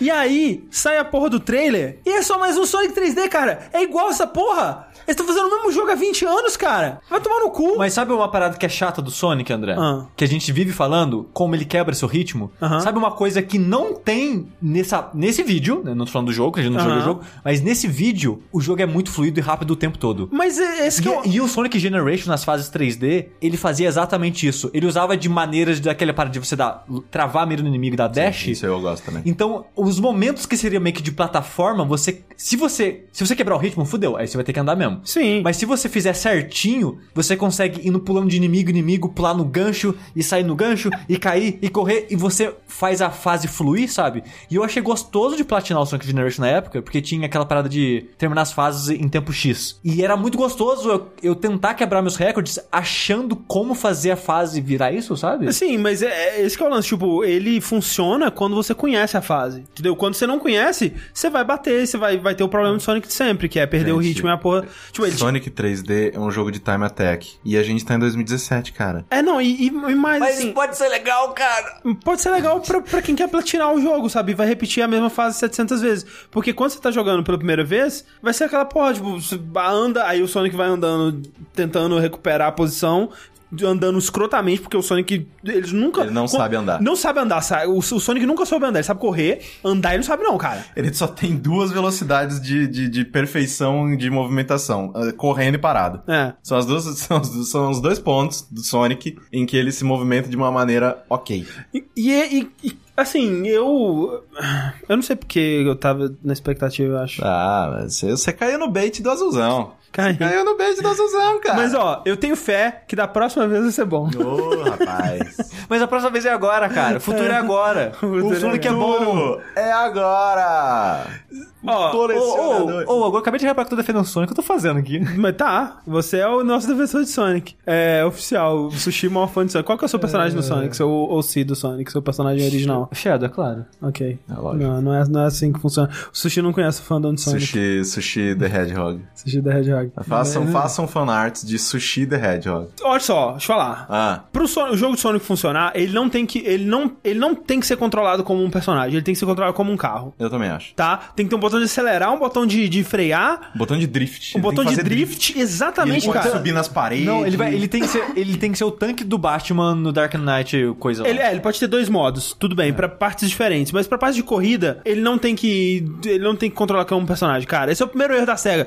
Tem que corrigir essa porra. Ele tem que controlar como um carro, velho. Se o Sonic controlasse como um carro e desse drift, já seria um jogo Cara, muito melhor. pensa, pensa, para, ó. Pensa. F0, Não, pensa no pensa jogo. Sonic. Não, não, não, pensa o comigo. nome do jogo já tá pronto, cara. Sonic Drift. Sonic Drift. Cara, pensa comigo, ó, ó, foca em mim agora, agora. Foca em mim. Sabe Thumper? Tampa. Com Sonic. Coloca o Sonic lá no meio, rolando. Aquela bola de, de espeto azul. F0, cara. Coloca a porra do Sonic. Mario Kart.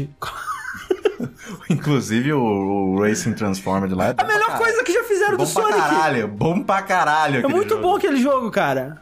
E é isso, gente. É assim que a gente finaliza é, o vértice dessa semana. Hoje a gente falou sobre a internet, porque a gente falou sobre várias tretas da internet e Sonic. Sim. É verdade. Que, que é a internet. O Sonic é a internet. Isso é verdade. Ai, caralho. É isso, gente. Muitíssimo obrigado a todos vocês que nos acompanharam ao vivo até agora, né? Esse programa gigantesco, você já vai se fuder pra editar ele até a sexta. Desculpa. Depois fazer. Obrigado, até o próximo vértice. Tchau pra E vocês. parabéns com a Raine! Aê! Eu ia fazer, eu ia fazer um... Double um, hang loose. Um, double hang loose, e, tipo, o meu lado roqueiro, ele falou mais alto. Ou o lado Spider-Man. É. Ele falou, não, não vai fazer não. Tchau, gente. Tchau.